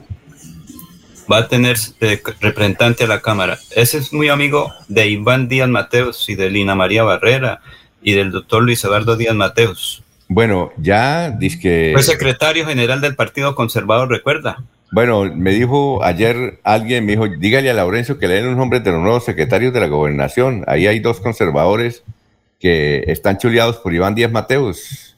¿Cuáles eran? A ver, don Laurencio. Más ¿cuáles bien le doy son? otra noticia, Alfonso. ¿Cuál es? María Mercedes Muñoz de Díaz Barrera. Dejémosla para después si le digo. No, ya. Ah. Después le digo. No, porque ya son las seis. bueno, eso nos sirve para que la audiencia siga ahí en sintonía. Pero bueno, yo le pregunto. Entonces, noticia con, con la esposa de, eh, de Néstor Díaz, ¿no? Sí, don Sí, Laurencio. señor. Sí, señor. Noticia con la esposa de Néstor Díaz. ¿Qué será? ¿Qué se imagina usted, Eliezer? ¿Cuál será la noticia? Que va para algún cargo, ¿no? o candidata, a ella le ofreció la presidenta nacional del partido de la U, le ofreció ser eh, integrante de la lista a la Cámara para el partido de la U. Ella le ofreció. Esa noticia me la, me la informó Cleómedes Bello, que estaba en tránsito a Bogotá, que precisamente lo habían convocado, porque esa debe ser, yo creo, la noticia, ¿no, Laurencio? Pues por ahí, ¿no? Esperemos, esperemos un momentico, Alfonso. Un momentico. Muy bien. Son las seis de la mañana, un minuto. Vamos a ver qué dicen los oyentes. Los oyentes, dice Juan de Dios Ortiz. Eh, oiga, estamos en un peligro. Van a elegir presidente a Rodolfo. Eh, a Bucaramanga no lo dejaron acabar la ciudad y ahora él quiere acabar Colombia. Ústele. Eh, Luis José Arevalo Durán. En Ciudad de México hay metro, un sistema de transporte masivo como Transmilenio y vías como el periférico que atraviesa a través de viaductos la ciudad, única forma de procurar la movilidad en una ciudad inmensa y congestionada. Eh, hay que indicar que en México eh, hay, eh, hay vagones del metro rosados, que es solo para mujeres, es solo para mujeres. Enrique El Quique Herrera, cordial saludo de mi padre Adolfo Herrera. Claro, el gran Adolfo, pionero. Oiga, se merece, este se merece el premio sin, Luis Enrique Figueroa, ¿no, Adolfo? Debían darle el próximo año, en honor a su vida y a su trabajo, a Adolfo Herrera, el premio Luis Enrique Figueroa. Eh, a ver las presidentes de los gremios, que son los que postulan, y también el, gobernador de Santander. Sería excelente el premio para Adolfo Herrera, pionero de la reportería gráfica en Colombia. Eh, Alfonso. Sí, ese, qué calidad de persona, qué calidad de ser humano. Y es una familia muy integrada, todos unidos, papá, mamá, como deben ser las familias, ¿no? Y de Rosario y de todo eso. Eh, de Barichara, tienen, tienen raíces en Barichara. Por allá me encontraba el viejo Adolfo en Barichara y dialogábamos con el expresidente Belisario de Tancur muchas historias. ¿Qué iba a decir? Porque nos vamos para la pausa, don Laurencio. Ahora gran centro de medicamentos. Muy bien. Son las seis de la mañana, cuatro minutos, estamos en Radio Melodía. Aquí Bucaramanga, la bella capital de Santander. Transmite Radio Melodía Estación Colombiana, HJMH, 1080 kilociclos, 10.000 vatios de potencia en antena, para todo el oriente colombiano. Cadena Melodía, la radio líder de Colombia. Fiebre, dolor de cabeza, congestión nasal, enrojecimiento de los ojos y sarpullido rojo son síntomas de sarampión o rubeola. Prevenga esta enfermedad vacunando a sus pequeños en edades de 1 a 10 años. La Secretaría de Salud Departamental invita a los padres de familia a que acudan con sus niños a la IPS o centro médico más cercano a su hogar. La vacunación trasciende barreras y es gratuita en los 87 municipios de Santander. Siempre adelante, siempre Santander. El 10 y 11 de noviembre se realizará la jornada de recolección de residuos postconsumo entre las 8 a.m. y 4 p.m. Se recibirán aparatos eléctricos y electrónicos, bombillas, aceites vegetales usados, pilas, medicamentos veterinarios parcialmente consumidos y electrodomésticos, puntos de recolección, CDMB y punto limpio del AMB, parques principales de Florida Blanca, Piedecuesta y Lebrija, Coliseo Recrear en Girón, CDMB, Juan Carlos Reyes Nova, director general. Cuando pienses en amor, pasión, piensa en mí, Damiana.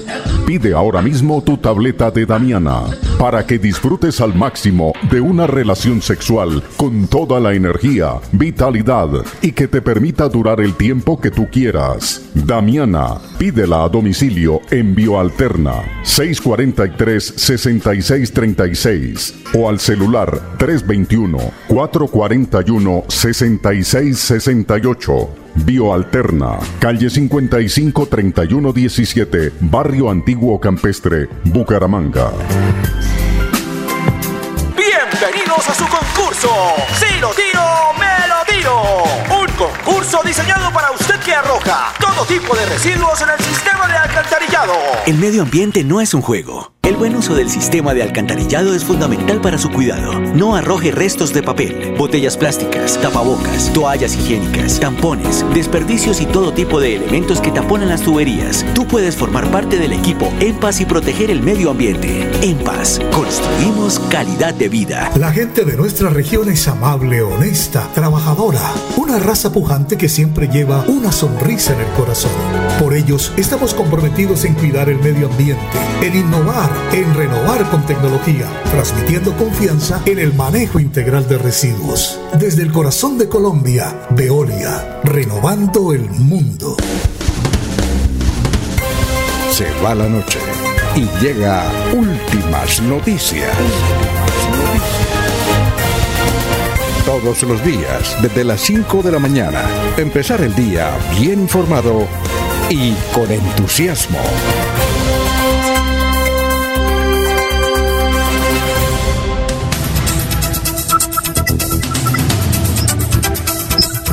Muy bien, son las 6 eh, de la mañana, 8 minutos. Vamos con los oyentes. Jorge Díaz Hernández dice cordial saludo. Debería existir una ley que evitara que los familiares hasta el cuarto grado de consanguinidad y segundo de afinidades, senadores, representantes, concejales y diputados aspiren a cargos públicos mientras el titular se encuentre en estos cargos. Con esta ley empieza a acabar la corrupción. Sergio Ospina, un cordial saludo desde Provenza. Bueno, noticias a esta hora, Jorge, lo escuchamos.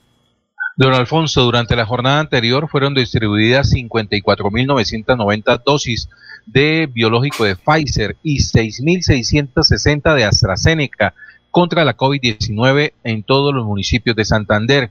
Hasta el lunes anterior, 8 de noviembre, el departamento había recibido 2.873.253, de las cuales habían sido distribuidas 2.801.293, es decir, el 97% de los biológicos que se han recibido contra el coronavirus. Teniendo en cuenta ese mismo corte, se han aplicado 2.393.601 biológicos. Las nuevas dosis de Pfizer que llegaron son para primera dosis en mujeres embarazadas y lactantes y segunda dosis para menores de 12 a 17 años. Muy bien, eh, son las 6 de la mañana, 9 minutos. 6 y 9. Está informando Radio Melodía. El doctor Carlos Arturo Rojas tenía un proceso en la fiscalía. Eh, ya fue precluido el caso, nos dice el doctor Daniel Caicedo, su abogado de siempre. doctor Carlos Arturo Rojas murió por coronavirus hace unos meses. Son las seis y nueve. Don Eliezer, lo escuchamos. Alfonso, eh, Pares revela quiénes son los 127 precandidatos al Congreso con serios cuestionamientos. Según un informe de la Fundación Paz y Reconciliación, de los cuestionados, solo uno estaría pendiente por definir a qué partido pertenece. Ese uno se llama Hugo Aguilar Villa, miembro del clan Aguilar en Santander. La Fundación Paz y Reconciliación reveló un nuevo informe de cara a las elecciones legislativas del 2022. En el documento dice que hay 127 precandidatos de diferentes partidos y movimientos políticos que buscan ganar una curul en el Congreso, pero que tienen fuertes cuestionamientos. De los 120, 127 precandidatos, solo uno, repito, doctor Hugo Aguilar Villa, miembro del clan Aguilar en Santander, dicen hijo del condenado por parapolítica Hugo Aguilar y hermano de Mauricio y Richard Aguilar, capturado recientemente, no ha definido a qué partido pertenece. Pero aquí está un dato. Los cuestionados, del Partido Conservador 26 precandidatos, del Partido de la U 24, del Partido Liberal 24, de Cambio Radical 24 y del Centro Democrático 17. Y se destacan algunos nombres como René Leonardo Puentes del Partido Alianza Verde, eh, León Freddy Muñoz, también eh, que fue capturado hace algún tiempo en el aeropuerto de Río Negro, en Antioquia, con 160 gramos de cocaína y eh, algunos de los integrantes del clan de los Char. Se refieren exactamente al señor Arturo Char. También aparece Santiago Valencia, hijo de Fabio Valencia Cosio, Alfonso. Oiga, Eliezer, dice usted que Hugo Aguilar Villa, el médico, es candidato a qué? Porque nosotros sabíamos que él no quiso y no va a ser candidato. ¿Por qué? Eh, y además la MOE, que es una misión electoral que tiene una gran... Viene investigando, entonces tienen datos. ¿De dónde acá dicen que él es candidato a qué? Bueno, no dicen a qué, pero dicen que forma parte del abanico de candidatos al Congreso, Alfonso. No sabemos si Senado o Cámara, pero ahí aparece ese nombre de Hugo Aguilar Villa. No sé, yo, yo, creo que le se le chispoteó porque eh, Hugo Aguilar le dijo a los hermanos, dijo, mire, yo Además es un gran profesional de la medicina eh, eh, que tiene mucho, es decir, él tiene muchas solicitudes no solamente de Colombia, sino del exterior. Y aquí acuden a su consultorio gente de diferentes países, no solamente a aprender, sino a que los, a, los servicios. Está ganando mucho dinero. Eh, él no creo, dijo que no se iba a meter en este lío.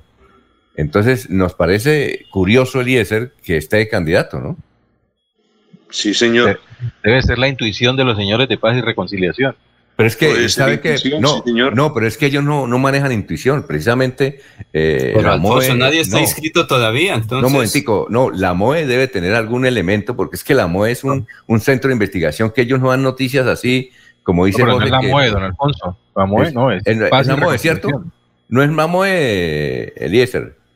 Es eh, Paz, la Fundación Paz y Reconciliación, Alfonso, Eh, que... pero también es muy buena. Sigla O sea, es Pares. Sí, esa, es de- esa no es de este candidato. Ajá, de ellos, De tienen su candidato propio. Sí, pero ellos, ellos, ellos son investigadores también. No, no dan así cifras así, eh, por ejemplo, PAE, MOE, todos esos, esos, esos tienen sus... Además porque les toca, debido a que reciben mucha plata a nivel internacional, entonces les toca demostrar que están trabajando, ¿no? ¿Y el comandante Gonzalo sigue ahí al frente? Eh, no, creo que es Ávila. Que creo que es Ávila. Ávila es el que está al frente de eso. Y que es candidato al Senado por el Partido Verde. O por, sí, por Partido Verde. Creo que es él va a ser candidato al Senado. Bueno, cuando el río suena, dice el, el- el adagio popular, no es que se haya ahogado un músico, ¿no? Sí. Eh, yo no creo que, que la familia Aguilar piense de poner eh, su posibilidad de tener nombre de algún, algún cargo en el Congreso, senador o representante, a no ser que toda esta, toda esta lucha que han dado, de todo lo que ha sucedido, los quiera retirar del, del ambiente político, Alfonso. Bueno, Laurencio, ¿qué decía? Y siga con su invitado, Laurencio. Alfonso, es que José Alfredo Marín, José Alfredo Marín es el- un candidato conservador. Entonces, en el caso de Hugo Aguilar Villa, el médico que se especializó en Brasil, en Estados Unidos y en, creo que en Francia o en Inglaterra, bueno, no, no, no sé exactamente dónde, pero él les dijo a sus hermanos y a la familia, pero principalmente a los amigos, no voy a ser político, porque mi profesión me exige todo el tiempo. Vamos con su invitado, Laurencio. Hágame el favor. Entonces, por eso él no va a ser candidato. Lo que ocurre es que estos datos son de hace un mes y medio, que cuando eso se hablaba de otros candidatos, Alfonso.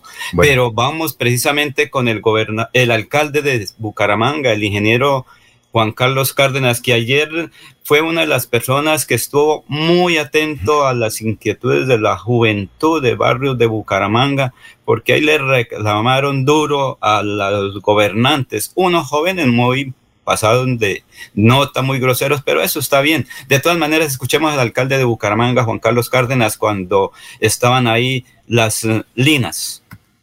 Lina, gracias. Muchas gracias, Lina, Juanse. A todo el equipo acá de, del SENA también, al equipo del Gobierno Nacional. Esta mañana lo hablábamos de una manera muy clara y es, qué bueno ver esta cantidad de jóvenes acá en este espacio. Más allá de hablar de los créditos, de los emprendimientos, yo sí quiero reiterar, primero que todo, el compromiso del municipio de Bucaramanga para desarrollar agenda con los jóvenes, lo hemos venido haciendo en diferentes espacios, en diferentes mecanismos. Pero Lina, algo que hablábamos esta mañana y este proceso de diálogo tiene que ser permanente. Solo puede ser una, dos, tres y no. Tiene que ser un proceso continuo. Y algo más allá de los mismos proyectos, de los mismos recursos que podamos gestionar, que definitivamente son fundamentales, sí creo que hay algo importante. Es construir confianza. El gran reto que tenemos que desarrollar es esa conversación de confianza, de escucha empática. Esa escucha empática es fundamental en estos procesos y qué bueno que ya el 5 de diciembre vamos a tener un espacio muy importante que tiene que ver la elección de los consejos municipales de juventudes. Yo estoy muy contento porque en Bucaramanga la verdad ha habido una movilización muy, muy importante de jóvenes que van a estar muy a la expectativa de esa relación entre el Estado y la sociedad civil.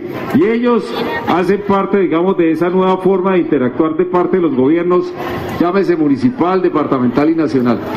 Compromiso nuestro desde la Secretaría de Desarrollo Social, desde el INDERBU, desde el Instituto Municipal de Empleo y Emprendimiento, es desarrollar esa agenda permanente. Y algo también fundamental, la construcción de la política de jóvenes. La política de la juventud municipal es un proceso que se está construyendo con ellos, con ustedes jóvenes, para que realmente sea una política que opere, que funcione.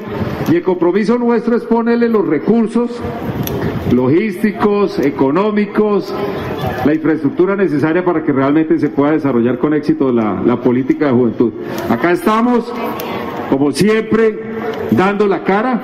Agradezco mucho la presencia de ustedes porque es fundamental realmente hablar mirándonos a los ojos.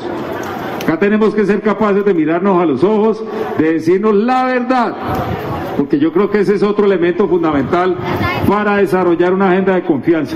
Jóvenes, me siento muy complacido como alcalde de Bucaramanga poder contar nuevamente con todo el apoyo institucional del el gobierno nacional, Lina, tú como director del instituto, Juanse como alto consejero para las juventudes, Orlando, todo el equipo de la gobernación, veo acá a Linder, a la Secretaría de Cultura, todos, bienvenidos, porque esto es un trabajo en equipo, sin protagonismos, Acá no pueden haber protagonismo, acá no puede haber alguien que quiera llevar méritos adicionales o reconocimientos, porque realmente los reconocimientos tienen que ser el resultado que cada uno de estos jóvenes sienta de realizarse como parte de esta sociedad que realmente es lo que están esperando.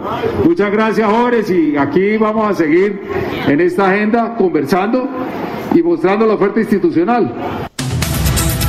Muy bien, era el alcalde de, Bucaramanga, Juan Carlos Cárdenas, son las 6 y 19. Vamos a una pausita, nos escribe Germán. Eh, bien, eh, presidente para Colombia debe ser el eh, doctor Alejandro Gaviria. Ese Rodolfo Hernández es un charlatán y medio. Son las 6 y 19. Vamos a una pausa y regresamos.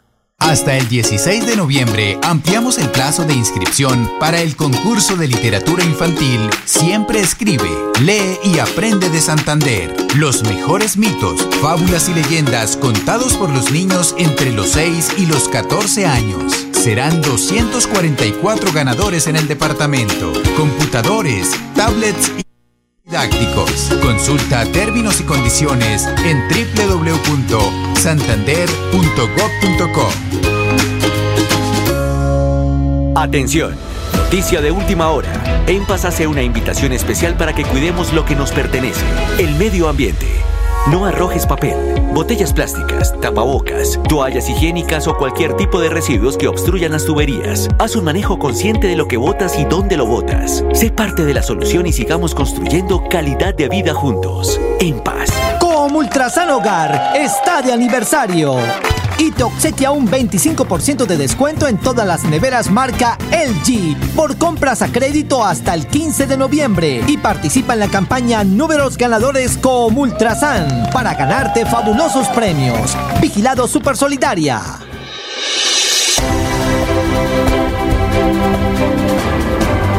Información y análisis. Es el estilo de Últimas Noticias por Radio Melodía 1080 AM.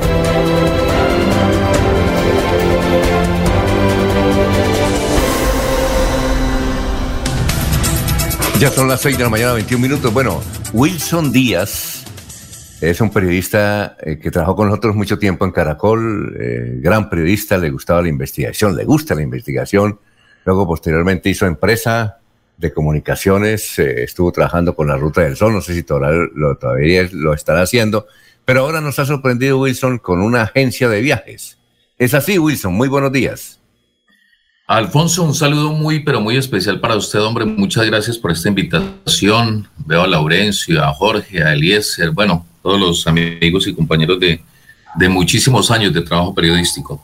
Pues, Alfonso, seguimos con el tema de, de la agencia de comunicación trabajando con concesiones viales, pero hace un par de años iniciamos un proyecto más de corazón que es el tema de, de una agencia de viajes para pues poder facilitarle también a la gente la posibilidad de viajar, que es algo eh, muy satisfactorio y, y, pues también le permite a uno conocer y, y, disfrutar realmente la vida. Pues vino la pandemia y tocó dejarla ahí, pero ahora estamos reactivando nuevamente el, tema. En eso andamos, Alfonso y compañeros. ¿Usted vive en Barranca o en Bucaramanga? Pues vivo moviéndome, Alfonso. En Barranca está mi esposa, aquí tenemos la empresa en Bucaramanga y, el trabajo pues en las concesiones por Cundinamarca, por Tolima, por eh, Antioquia, trabajando por donde haya trabajito. Muy bien, una cosa, más que, más, más que, hablar de, su agencia, lo que queremos es lo siguiente. Eh, esto de las agencias de viajes eh, es a veces un peligro porque cada rato aquí nosotros damos a conocer eh, noticias de gente que se siente estafada, que la gente, las agencias no les cumplen. Y a veces uno va y entrevista a los dueños de las agencias y no es tanto que, que los dueños de las agencias sean estafadores, sino que a nivel internacional por allá no les cumplen a ellos. Yo le voy a contar esta anécdota. Hace como unos 10 o años o menos, eh, tengo un amigo que su hija colocó una agencia de viajes acá.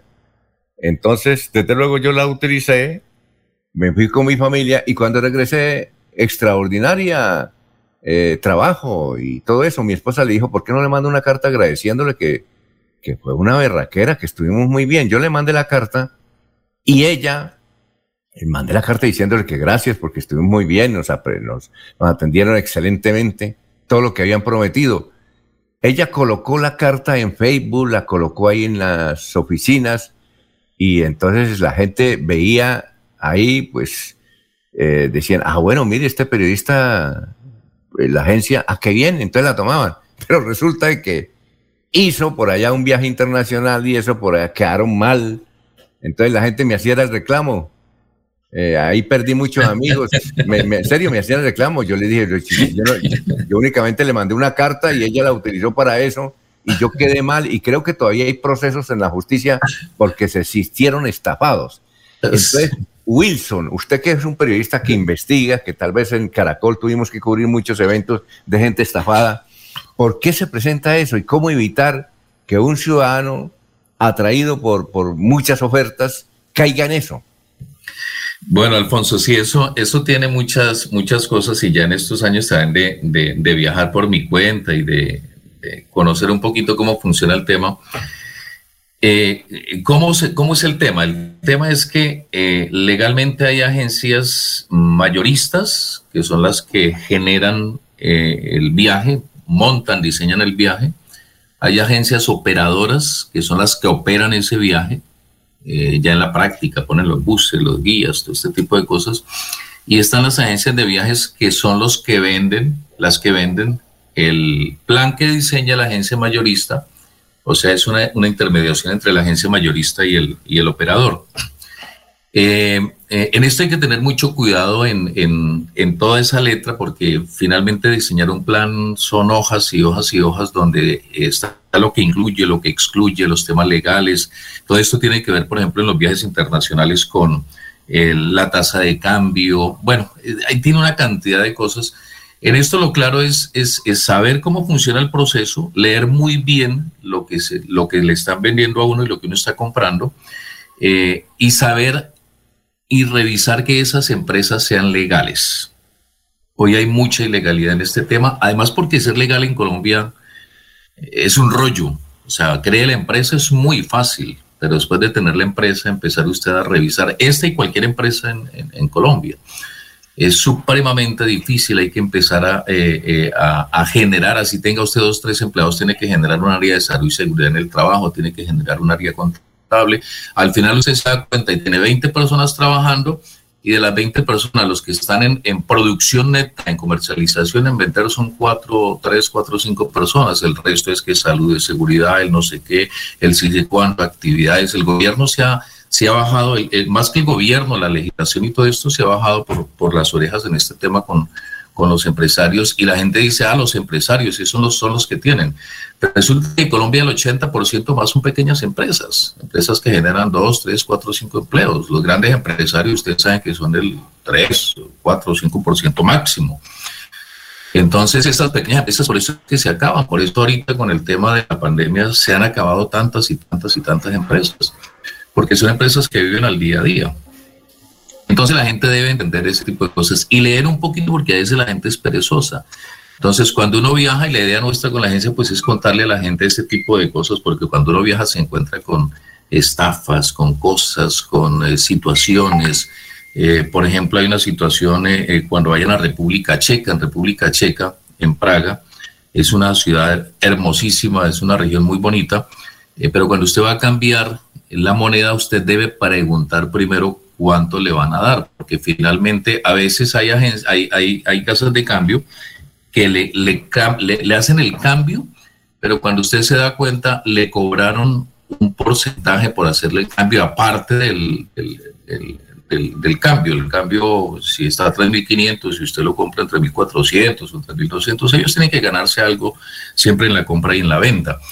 Pero a veces si usted lleva la sorpresa, ya cuando se hizo la transacción, pues no hay nada que hacer. Entonces resulta que le cobraron el 30, el 40% y usted iba a cambiar un millón de pesos y le quedaron 600 mil pesos o 500 mil pesos. Sí, y a, veces le echan, y, a veces le echan la culpa a la agencia, ¿no?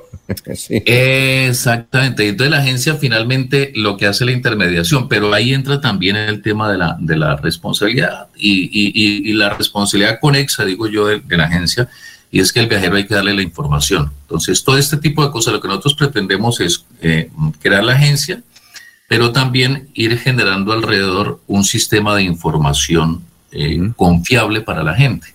El, el, viajero pueda ir y pueda conocer todas estas cositas. Y antes de que viajen a un país, entonces uno se reúne con ellos o lo llama o hace una teleconferencia y les dice, mire, cuidado con esto, es mejor que compre aquí eh, para que eh, disminuya el costo de los intereses de las tarjetas de crédito. Eh, si usted compra en, euros, en dólares, pues es supremamente carísimo y además eso sigue cobrándole a usted hasta que usted paga la deuda. A veces usted un hotel que vale 100 dólares o 100 euros se lo divide entre tres cuotas. Imagínese, usted lleva tres años, en tres años pagando la última cuota con el valor de la tasa de cambio de ese momento. Sí, hay muchas cositas, pero finalmente tiene que ser una empresa legal y entender cómo funciona esto y que las agencias pues hagan esa tareita anexa que es la de la información adicional y, certera a la gente. Eliezer, bueno, sí, a preguntar Eliezer, sí, Eliezer. Sí, buenos días para Wilson. Eh, ¿Cuál es el destino que más está utilizando la gente en este momento, después de la pandemia? En materia de negocios o está eh, empleando su tiempo más para el turismo? Y, desde su agencia, ¿qué se maneja más? ¿Turismo interno, turismo nacional o, salir de la frontera? Es Wilson. Eliezer, me alegra mucho y lo he visto por ahí. Lo, lo vi hace poco tentándole las al torito de Wall Street. Muy bien. para la buena suerte. pues, hombre, eh, el mundo se, está abriendo poco a poco. Eh, en este momento hay solamente cuatro países en el mundo, entre ellos eh, México, Rumanía en Europa y otros dos aquí en, América que no están solicitando ningún requisito COVID.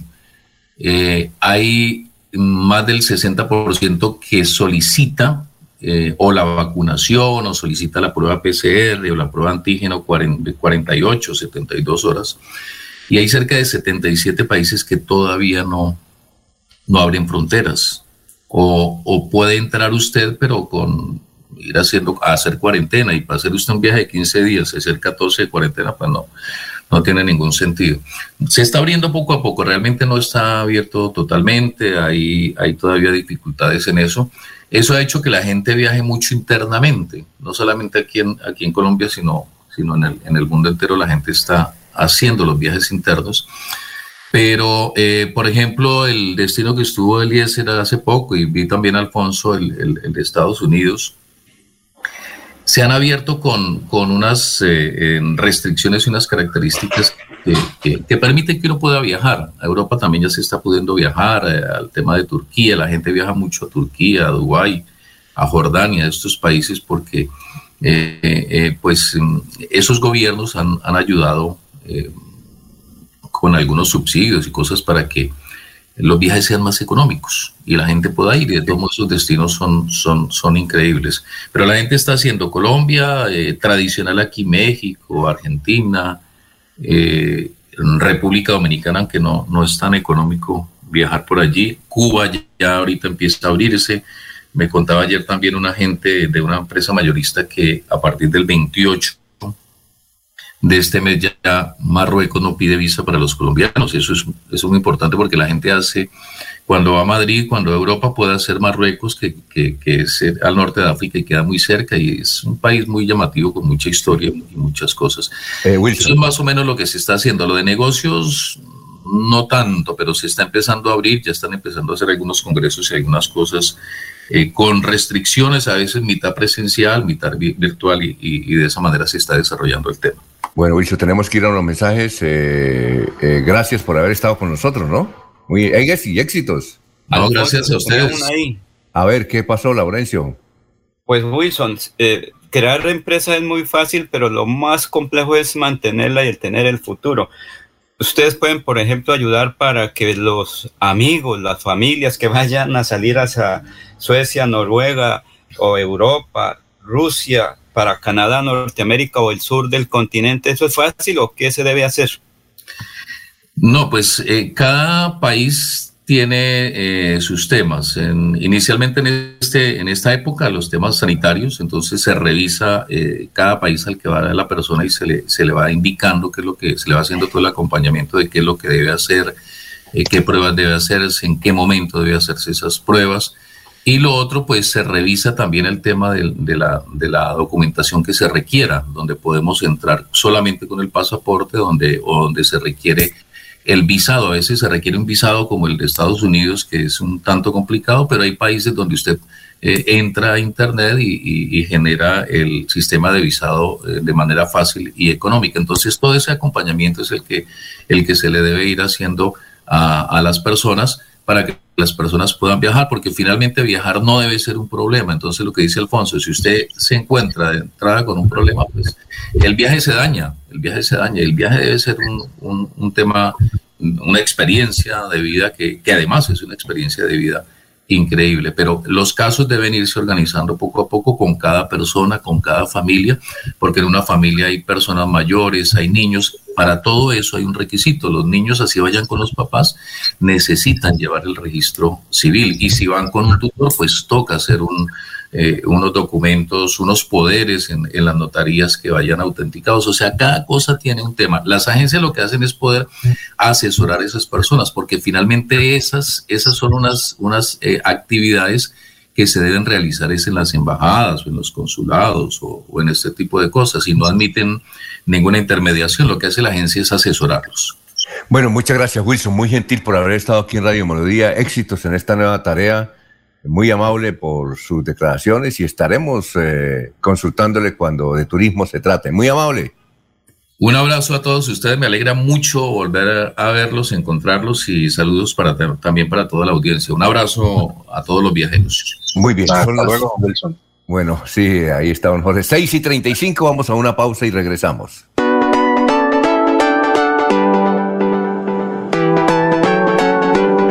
Melodía, Melodía, Radio Sin Fronteras.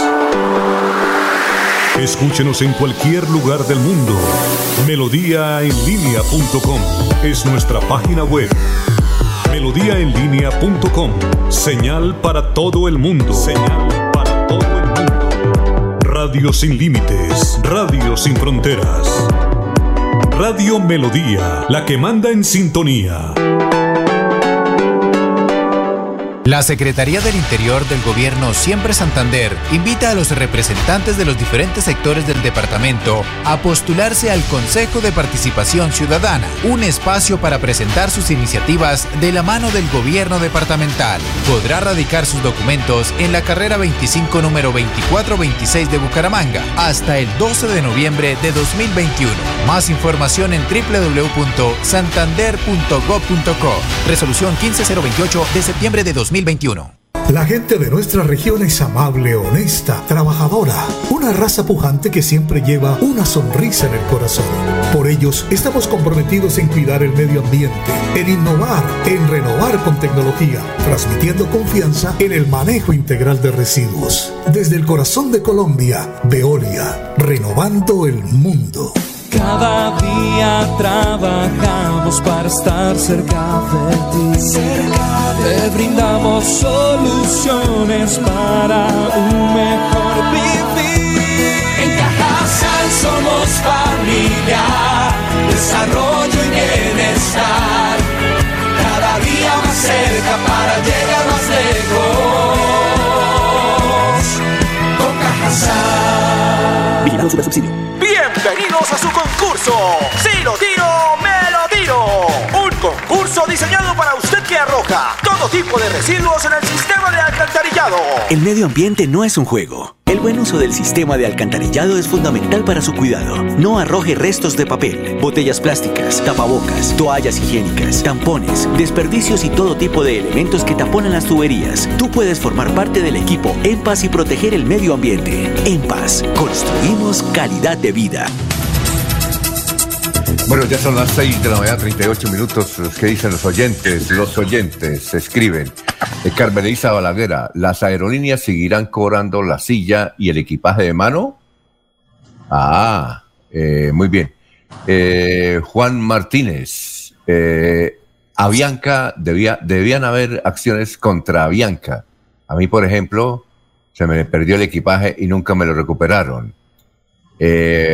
Fernando, Fernando Rodríguez, nos dicen, nos dice, eh, Latam es una de las empresas que a veces cancela los vuelos y no le avisa a uno con un día de anticipación. Ocurrió en el caso la semana pasada entre Bucaramanga y Bogotá, que cancelaron el vuelo y nos tocó irnos por bus. Y hay más comentarios sobre lo que y, que críticas contra varias agencias de, comuni- de, de viajes.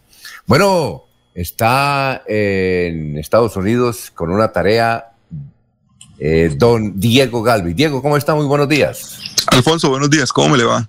Bueno, la tarea, Diego, era la siguiente. En esta pandemia, pues aparecen muchos medios de comunicación. eh, ya la revista Cambio va a empezar, eh, creo que a partir de enero, su medio de comunicación. Muchas empresas, a uno lo llama aquí cuando, aquí por ejemplo en Santander también se están creando muchas empresas de comunicación y uno sabe porque generalmente lo llaman a uno para pedirle información, otros para ofrecerle trabajo.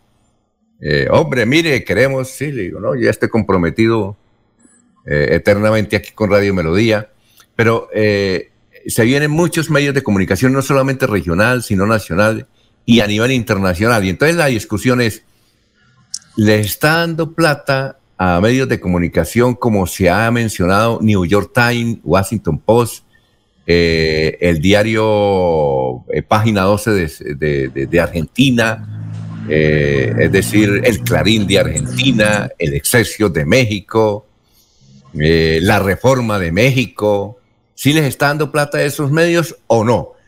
¿Qué puedo averiguar en el caso de Estados Unidos, Diego? Bueno, Alfonso, usted sabe que a mí no me gusta hacer las tareas únicamente contestando las preguntas. A mí me gusta darle un contexto a la noticia. Mire, yo primero le quiero contar un poquito de la historia de los periódicos aquí en los Estados Unidos. Le recuerdo que en este momento en Boston, Massachusetts, son las 6 y 40 de la mañana y Boston fue la ciudad donde se creó el primer periódico de tirada continua de los Estados Unidos en 1704 por John Campbell. Luego, el periódico fue fundamental en la independencia de los Estados Unidos. Muchas de las comunicaciones internas para la revolución se dieron por el periódico que a pesar de estar controlado por los ingleses, servía como medio de comunicación entre las tropas americanas que buscaban la independencia. En 1783 se fundó el primer diario netamente americano que fue el Pennsylvania Evening Poster, que fue fundado en, la ciudad de eh, Pensilvania y fue el primero de los diarios americanos. En, mm, en 1840 se fundó ah, la asociación Associated Press, la cadena de noticias que nosotros conocemos que envía información eh, para todos los periódicos del mundo, la primera agencia de noticias. Y la fundación fue bien curiosa, Alfonso, porque fue la reunión de seis periódicos de Nueva York que se asociaron para compartir los costos del telégrafo. Esa era únicamente su intención, que el telégrafo lo pagaran una sola vez y que por ahí llegara toda la información. Luego se fue convirtiendo en una, en una caja de noticias de la que todos los periódicos del mundo han obtenido información. Luego, en 1880, se, se crea o se genera el primer movimiento fuerte del periódico. Aparecieron dos personajes que son importantísimos en la historia del periodismo. Uno es Pulitzer eh, y el otro es Hertz. Por cierto, si alguna vez eh, nuestros amigos oyentes, si alguna vez ustedes pueden viajar a Los Ángeles, este Hertz tiene una mansión, o bueno, su familia ya tiene una mansión en el área de California impresionante. En este momento es un atractivo turístico, es una mansión con eh, objetos traídos de Europa, con una, una piscina cubierta espectacular. Bueno, Nota aparte, este Hertz tuvo mucho dinero con los periódicos y ellos dos, Pulitzer y Hertz, fueron los que crearon el amarillismo.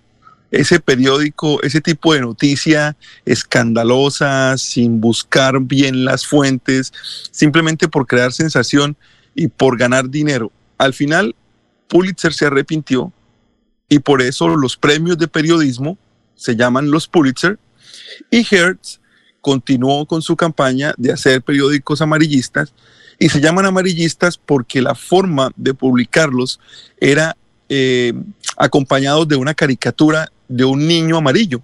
Por eso el concepto del amarillismo eh, tiene ese nombre, porque ese niño, esa caricatura, era la que acompañaba a cada uno de, los, de las noticias sensacionalistas de su periódico.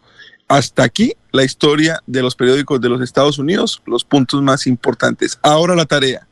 Alfonso, actualmente, en los últimos 10 eh, años, más exactamente, eh, se han perdido 14 mil empleos directos eh, de periodistas. No le estoy hablando de fotógrafos, no le estoy hablando de editores, no le estoy hablando de ningún otro tipo de colaborador de los periódicos. Periodistas como tal se han perdido 14 mil en los Estados Unidos en los últimos 10 años.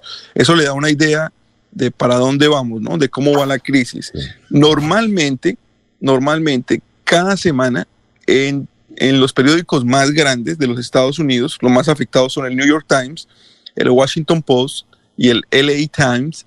En estos tres periódicos se reduce el tiraje de papel entre un 4 y un 5% normalmente, lo que nos conlleva a pensar que el eh, periodismo, el periódico como tal, como lo conocemos, va a desaparecer.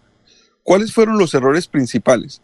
Los errores principales fueron que al principio la información fue gratuita por Internet. Cuando, cuando surgió el boom del Internet, los periódicos empezaron a tener una publicación en tiraje y una publicación en Internet. Y esa publicación fue gratuita. Y convertir en este momento a los, lectores de una información gratuita a suscriptores de Internet está siendo muy complicado. La gente no quiere pagar por noticias. Y el otro, el otro problema grave que tuvieron los periódicos es que no entendieron, los periódicos nunca entendieron que el negocio era la información y no el papel. En ese momento, cuando se perdió esa concepción de que el negocio era la información, los periódicos empezaron a hacer malabares y empezaron a hacer movimientos económicos para salvar el papel. Y el papel no era el negocio, el negocio era que la gente pudiera ser informada. Hay románticos, seguramente tendremos muchos de esos en la mesa, eh, hay románticos a los que les gusta sentir el papel periódico, que por cierto se considera una enfermedad. Hay un trastorno que es el, gusto por el papel periódico. Pero hay mucha gente que no cambia nada de su experiencia por sentarse a leer un periódico en la mano, a tomarse un café, a estar en su cama, a estar en su casa. Eso va a tender, eso va a ir acabándose. Ya cada vez va llegando más la información, va llegando más la información digital, digital, digital, digital, y al final nos quedaremos sin papel. ¿Qué es, ¿Cuál es una de las opciones que tienen eh, actualmente los periodistas como tal? para resurgir o para poder mantenerse en su trabajo, ser multitarea. Los periódicos están exigiendo que el periodista tome fotos, que el periodista edite, que el periodista mande la nota lista. Ya no se necesita el editor para que corrija, que el periodista corrija, que el periodista busque.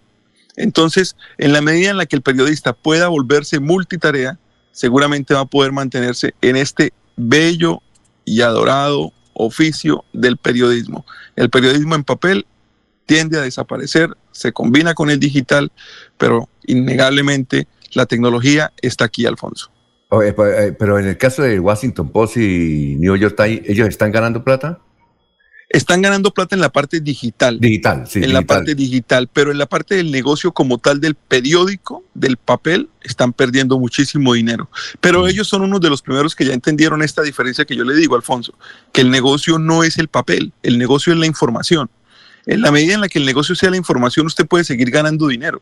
Ah, el bueno. problema es convencer a la gente de que pague por una, por una página. Hay, por ejemplo, publicaciones semana, eh, creo que tiene la opción de que uno puede leer dos o tres noticias gratis y la cuarta ya tiene que pagar, o creo que se Sí. usó al principio o en algún momento se usó. Es una forma de que la gente sienta la necesidad de pagar por informarse, pero si a usted, por ejemplo, le siguen llegando por redes sociales, eh, lamentablemente no todas las veces son ciertas, pero muchas noticias generales le pueden llegar a usted por redes sociales sin necesidad ni siquiera de pagar por Facebook o por Twitter. Claro. Yo soy un fanático enfermo del Twitter. A mí, yo me entero de la actualidad mundial por Twitter. Y si yo escucho, si alguien me dice mañana que, que hay que hablar de Amparo Grisales, por alguna razón que están hablando de Amparo Grisales, yo voy a Twitter y en Twitter en un minuto encuentro qué fue lo que pasó con ella y por qué están hablando de ella. Entonces, el problema es que esas redes sociales también están, están, eh, están reemplazando a los periódicos convencionales.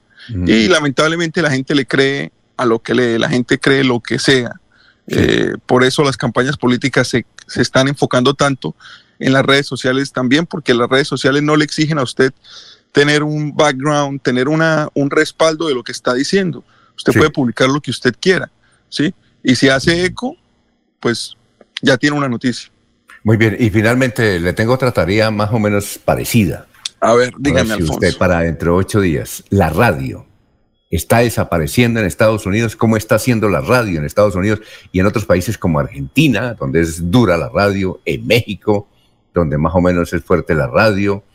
Eh, ¿Cómo están haciendo para, para enfrentar qué, qué, cre- qué han creado para tratar de que la audiencia no se vaya? Alfonso, mire, antes, antes de que me despida, la radio, la, yo creo que la, la radio que con más nostalgia se ha perdido es la cubana. Porque Ah, recuerde que nosotros en Colombia, la primera radio que escuchamos fue la radio de Cuba. Mm. Y cuando llegó la revolución cubana, esa radio se, se- se fue, se acabó. Y todos esos boleros de, de Benny Moré, todos esos boleros fuertes así, esas, esas bandas, esas big bands con música, con, bo- con boleritos suaves, con boleritos chéveres, dejaron de llegar a Colombia por el primer problema que tuvo la radio, la radio cubana. Con mucho gusto yo le hablo de radio eh, la próxima semana, que Listo, es otro tema que me gusta mucho. Muy bien, son las 6 y 50, vamos a una pausa, estamos en Radio Melodía. Conocer el Santísimo es visitar uno de los sitios turísticos más importantes de toda el área metropolitana en Florida Blanca. Es disfrutar y contemplar de una increíble puesta del sol a 40 metros de altura, en el punto más alto del gigante de Santander. Santander está listo para ti. Ven al Cerro del Santísimo y atrévete a conocer la experiencia que ofrece Santander para el mundo. Somos siempre Santander. Gobernación de Santander, siempre Santander. Atención, noticia de última hora. En Paz hace una invitación especial para que cuidemos lo que nos pertenece, el medio ambiente.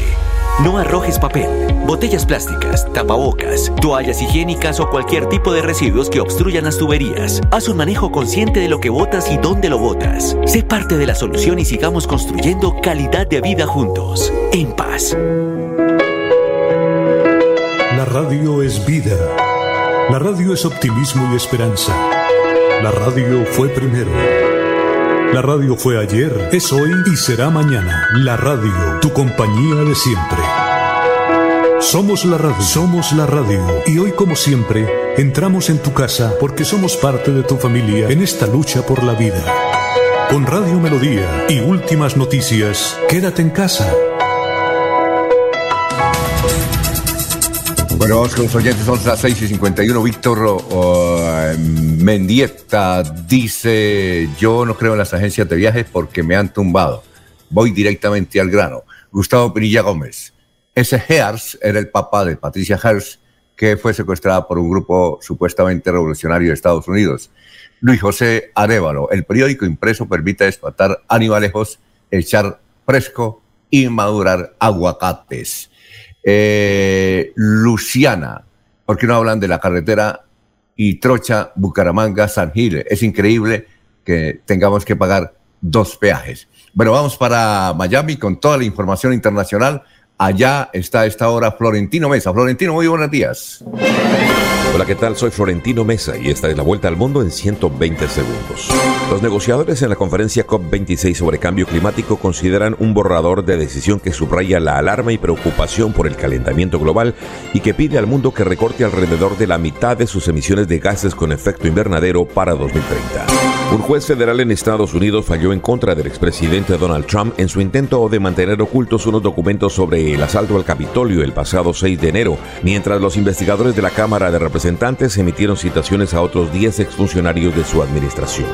El gobierno de Estados Unidos aseguró que Nicaragua ha dejado de ser una democracia y es ahora una dictadura, según dio a conocer Ricardo Zúñiga, secretario adjunto de la Oficina de Asuntos del Hemisferio Occidental del Departamento de Estado.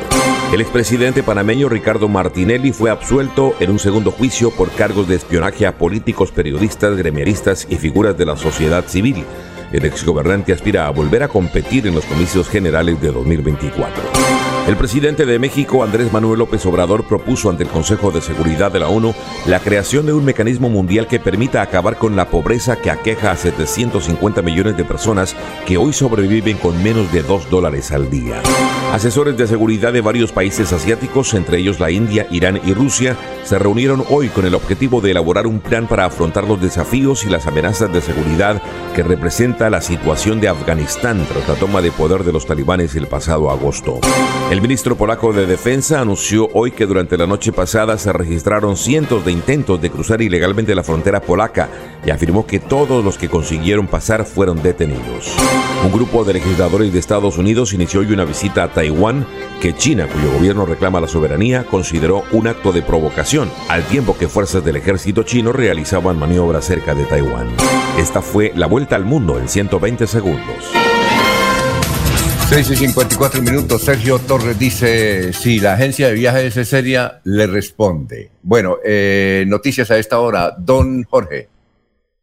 Don Alfonso, eh, se siguen, si se siguen incrementando los casos de COVID-19 en Santander, no habrá camas disponibles para atender a los contagiados. La advertencia la hizo en las últimas horas el presidente de la Fundación Cardiovascular de Colombia, Víctor Raúl Castillo según el Ministerio de Salud, este departamento registró durante la jornada del martes 98 nuevos casos de contagio y muertes por coronavirus. Santander totaliza 227.125 casos y 7.371 fallecidos por la pandemia.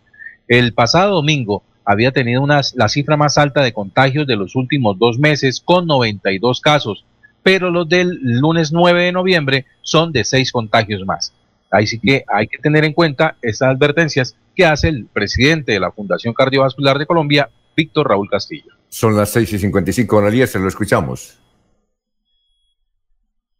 Eliezer. Bueno, Laurencio. Vamos Alfonso, 5 de diciembre. Venga, señor, Laurencio, eh, señor. denos la chiva. ¿Qué, ¿Cuál es la noticia de María Mercedes, la esposa, la esposa de mm, Néstor Díaz. Alfonso, escuchemos primero esto. 5 de diciembre, juventudes eh, que eligen sus consejos locales. Ayer se habló aquí de eso con autoridades nacionales, el alcalde de Bucaramanga, porque es que la juventud habla mucho, pero qué mejor que el 5 de diciembre cuando se eligen los mm, comités municipales de juventudes. Escuchemos precisamente a Jessica Juliana eh, que es una dirigente del municipio de Lebrija, una ingeniera y una joven. Escuchemos a Jessica Mendoza. En el Partido Conservador Colombiano en Santander estamos haciendo un trabajo muy importante. Yo hago parte de las nuevas generaciones del Partido Conservador y actualmente soy la vicepresidenta del directorio departamental. El trabajo que hemos estado realizando es poder darle nuevamente ese relevo a las nuevas generaciones de las buenas acciones que han hecho los conservadores y mejorar cada vez más el desarrollo tanto político como las buenas propuestas e innovar en política Actualmente aspiramos sacar más de una curul por la Cámara. Ojalá podamos recuperar nosotros los santanderianos por el Partido Conservador estas curules con dos personas líderes en el departamento, importante también, y que podamos tener un puesto en el Senado. Además hay un tema muy importante que son los consejos municipales de juventud. Este tema lo hemos liderado con los coordinadores de nuevas generaciones.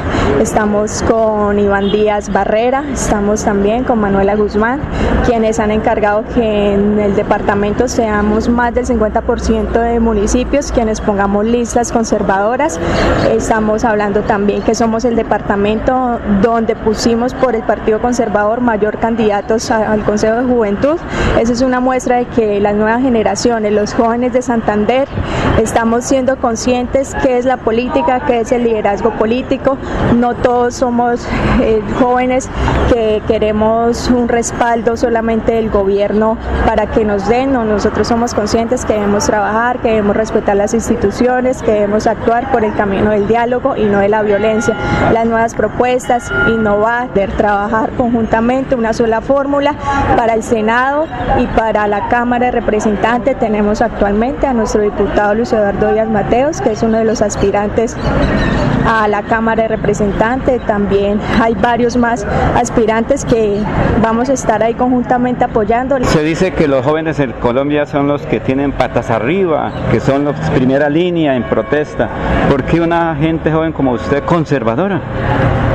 Venimos de un partido donde tienen unos principios que me representa y que representa a muchos jóvenes, no solo santanderianos, sino a nivel Colombia.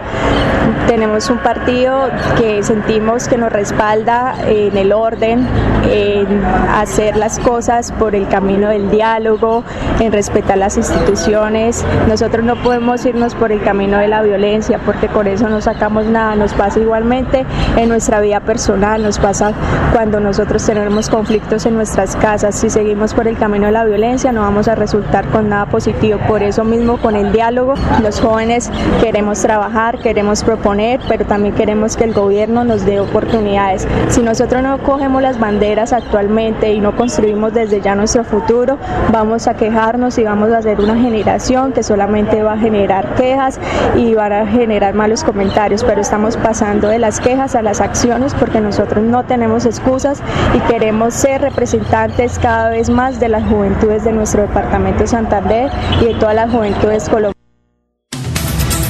Muy bien. Bueno, 6 y 59. Alfonso, Eh, ahora sí le digo. A ver, Es- cuente. Ana Mercedes Muñoz de Díaz Barrera le han propuesto que sea candidata a la Cámara en el partido de la U, en el Centro Democrático, en Cambio Radical. Bueno, como en 10 partidos la han llamado. Es que ahorita los dirigentes políticos miran resultados en cada uno de los municipios y obviamente Florida Blanca es muy importante. Pero aquí está la noticia. La señora odontóloga, hija de don Francisco Muñoz del municipio de Bolívar, Santander, no va a ser candidata a nada. Se mantiene en el Consejo de Florida Blanca, está cumpliendo un buen trabajo. Eso fue lo que ayer en la tarde pude conocer. No he hablado con ninguno de ellos, pero eso fue lo que conocí ayer tarde en Florida Blanca. No aceptan ninguna candidatura, está muy bien ahí en el Consejo de Florida Blanca, cumpliendo una labor en defensa de la comunidad de los florideños y todavía no ha definido en qué sector va a apoyar Cámara y Senado. Esa es la noticia. No Bueno. va a ser candidata, ¿oyó? Una, una cosa, hoy el periódico El Frente, don Laurencio, dice que Barguil viene a Santander. ¿Cuándo es que viene? Se está para definir. No sé si de pronto este fin de semana, cuando es la gran reunión ahí en Senfer de los amigos de Héctor Guillermo Mantilla Rueda. Sí. Por aquí ya tengo las invitaciones, Alfonso, para usted, para eh, varias personas que me las hicieron llegar aquí por correo. Muy tengo bien. los- el sobre de las invitaciones para el sábado a partir de las 2 de la tarde. No ah, si- esto, la- las invitaciones vienen en sobre. Sí, porque es Ah, que bueno. es personalizada, porque usted recuerde que no, es personalizada, porque Por no es que es abierta para todos, porque Entonces, te- oiga, si vienen en sobre, haga un favor y me la tiene ahí. Eh, esto, eh, ¿usted qué iba a decir? ¿Qué noticias hay? Bueno, Alfonso, que eh, hemos venido anunciando que el próximo 25 de noviembre llega a Colombia la película Encanto. Esta película, la número 60 de las cintas que hace la productora de, de la versión de Encanto, eh, es, es la versión en español. Y las voces serán 100% colombianas de la película. Ahí la gente podrá escuchar a Carlos Vives, podrá escuchar a Carolina Gaitán, podrá escuchar a María Cecilia Botero. eh, a Mauricio Castillo, a Angie Cepeda, eh, encarnando los personajes de la, de la película. Por ejemplo, Olga Lucía Vives será eh, Maribel en esta película de tradiciones colombianas. María Cecilia Botero será la abuela Alma. la disfrutaremos a esta gran actriz colombiana. Angie Cepeda será Julieta en la película. los varones que forman parte, ahí se destacan eh, Maluma, se destaca Mauro Castillo, que hará el papel de Félix, es decir, una producción que eh, estaremos disfrutando en los cines colombianos, seguramente a través de los operadores de cable, y que hace referencia a las tradiciones colombianas. Entonces, a disfrutarla desde el próximo 25 de noviembre, esta película Encanto, que nos tiene ya conectados y que esperamos disfrutar plenamente como orgullo de colombianos. Muy bien. Eliezer, eh, Eliezer, y una notica. Toto Vega fue una de las personas que estuvo trabajando en el diseño del traje típico beleño, que esa es una de las eh, cosas importantes, o típicos trajes, traje santanderiano. Toto Vega fue uno de los encargados, eh, pues él quedó en los próximos días de explicar cuando ya esté muy cerca, porque a él le dijeron no hable mucho hasta que no salga el producto a la visión. Bueno, me saluda Toto Vega, que vive en Barichara. Un saludo para Toto Vega. Gracias por la sintonía. Un saludo para Toto Vega. Yo, Laurencio. Siete, cuatro minutos. Vamos a una pausa, pero antes aquí los oyentes. Eh, Zoraida dice, eh, uno debe utilizar las agencias de viajes, pero que sean responsables. Y como dijo el entrevistado, hay que leer esa letra menuda para no tener desencantos, como lo tuve hace dos años. Son las siete, cuatro minutos y también nos escucha aquí, eh, dice, soy funcionario de la Fiscalía. Sí, deben tener en cuenta cuando vayan a viajar eh, todos estos elementos porque son muchas las personas que vienen aquí a denunciar a agencias de viajes. ¿Qué iba a decir, Eliezer? Bueno, vamos a una pausa y regresamos. Son las siete, cuatro minutos. Aquí Bucaramanga, la bella capital de Santander. Transmite Radio Melodía, Estación Colombiana, HJMH, 1080 kilociclos, 10.000 vatios de potencia en antena, para todo el oriente colombiano. Cadena Melodía, la radio líder de Colombia. Santander Solidario. Generamos continuidad en educación superior con la entrega de incentivos económicos para los estratos 1 y 2, beneficiando a 17.105 estudiantes y becas Generación Diamante para la ruralidad y vulnerabilidad, favoreciendo a 2.598 estudiantes. La educación es nuestra prioridad. Gobernación de Santander, siempre Santander. La gente de nuestra región es amable, honesta, trabajadora, una raza pujante que siempre lleva una sonrisa en el corazón. Por ellos estamos comprometidos en cuidar el medio ambiente, en innovar, en renovar con tecnología, transmitiendo confianza en el manejo integral de residuos. Desde el corazón de Colombia, Veolia, renovando el mundo. El 10 de noviembre se realizará la jornada de recolección de residuos postconsumo entre las 8 a.m. y 4 p.m. El 11 de noviembre será entre las 8 a.m. hasta las 12 del mediodía. Se recibirán aparatos eléctricos y electrónicos, bombillas, pilas, medicamentos veterinarios parcialmente consumidos y electrodomésticos. Puntos de recolección, parques principales de California, Tona, Río Negro, Charta, Matanza, Betas y Suratá. Parque lineal en el Playón y sede administrativa en Berlín. CDMB. Bienvenidos a su concurso. Si lo tiro, me lo tiro. Un concurso diseñado para usted que arroja todo tipo de residuos en el sistema de alcantarillado. El medio ambiente no es un juego. El buen uso del sistema de alcantarillado es fundamental para su cuidado. No arroje restos de papel, botellas plásticas, tapabocas, toallas higiénicas, tampones, desperdicios y todo tipo de elementos que taponan las tuberías. Tú puedes formar parte del equipo En Paz y proteger el medio ambiente. En Paz, construimos calidad de vida. Los invitamos a sintonizar el programa Curación Natural de la Unidad Médica Biológica del Dr. Ricardo González, de lunes a viernes en los horarios 7 y 30 y 9 y 30 de la mañana. Los sábados 7 y 30 y 12 del mediodía. Aquí encontrará la orientación profesional para todo tipo de enfermedades, tratamientos con medicamentos naturales. Llame y agende su cita médica al 313-392-2623. 313-392-2623. Aquí están las últimas noticias, las noticias de la hora. Buenos días, Florentino Mesa les presenta UCI Noticias y Paz. Las cifras de contagio de coronavirus en Colombia volvieron a crecer y el país registró en el último reporte de las autoridades de salud 2.199 casos nuevos de COVID-19 y 39 muertes por la pandemia, por lo que el gobierno hizo un nuevo llamado para impulsar la vacunación para que no haya un cuarto pico de contagios por coronavirus. Con los datos de hoy, el país acumula poco más de 5.019.000 contagios y 127.610 víctimas mortales por la pandemia. Varios eurodiputados españoles destacaron los pocos avances que a su juicio está habiendo en la aplicación de los acuerdos de paz de 2016 que el anterior presidente de Colombia, Juan Manuel Santos, firmó con la guerrilla de las FARC.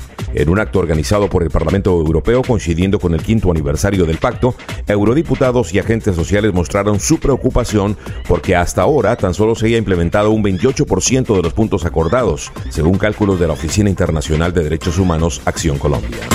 Escuche con mucha atención. ¿Sabía usted que los grandes millonarios de la actualidad forjaron su fortuna en las bolsas de valores del mundo? ¿Sabía que usted también puede lograr una gran riqueza invirtiendo en Wall Street y que no se necesita ser un experto financista para hacerlo? ¿Sabía que usted puede invertir en Wall Street desde Colombia y que no necesita mucho dinero? Todo lo que necesita es aprender. Sí, aún con poca formación académica y sin demasiado dinero, muchas personas han logrado obtener grandes fortunas invirtiendo en las bolsas de valores internacionales internacionales. Es hora de que usted haga suyas estas oportunidades. Participe en nuestro seminario gratuito. Llame al 311-869-4201, 311-869-4201 y comience su camino a la riqueza. 311-869-4201. El experto financista estadounidense Frank Nies le enseñará el camino que usted siempre ha buscado hacia la riqueza y la prosperidad. Informes 311-869-4201. Con el respaldo de UCI Noticias. El gobierno de Estados Unidos aseguró que Nicaragua ha dejado de ser una democracia y es ahora una dictadura, según dio a conocer Ricardo Zúñiga, secretario adjunto de la Oficina de Asuntos del Hemisferio Occidental del Departamento de Estado. La declaración tiene lugar un día después del inicio de la Asamblea General de la OEA, en la que Washington espera que gran parte de la región condene la situación en Nicaragua exija la liberación de los presos políticos y analice las acciones a seguir para preservar la democracia en las Américas. Entérese primero en UCI Noticias y Paz.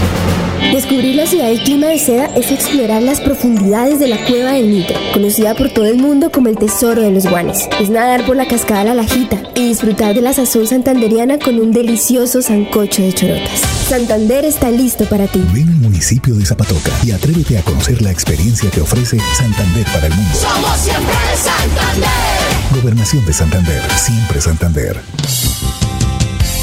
Melodía, melodía.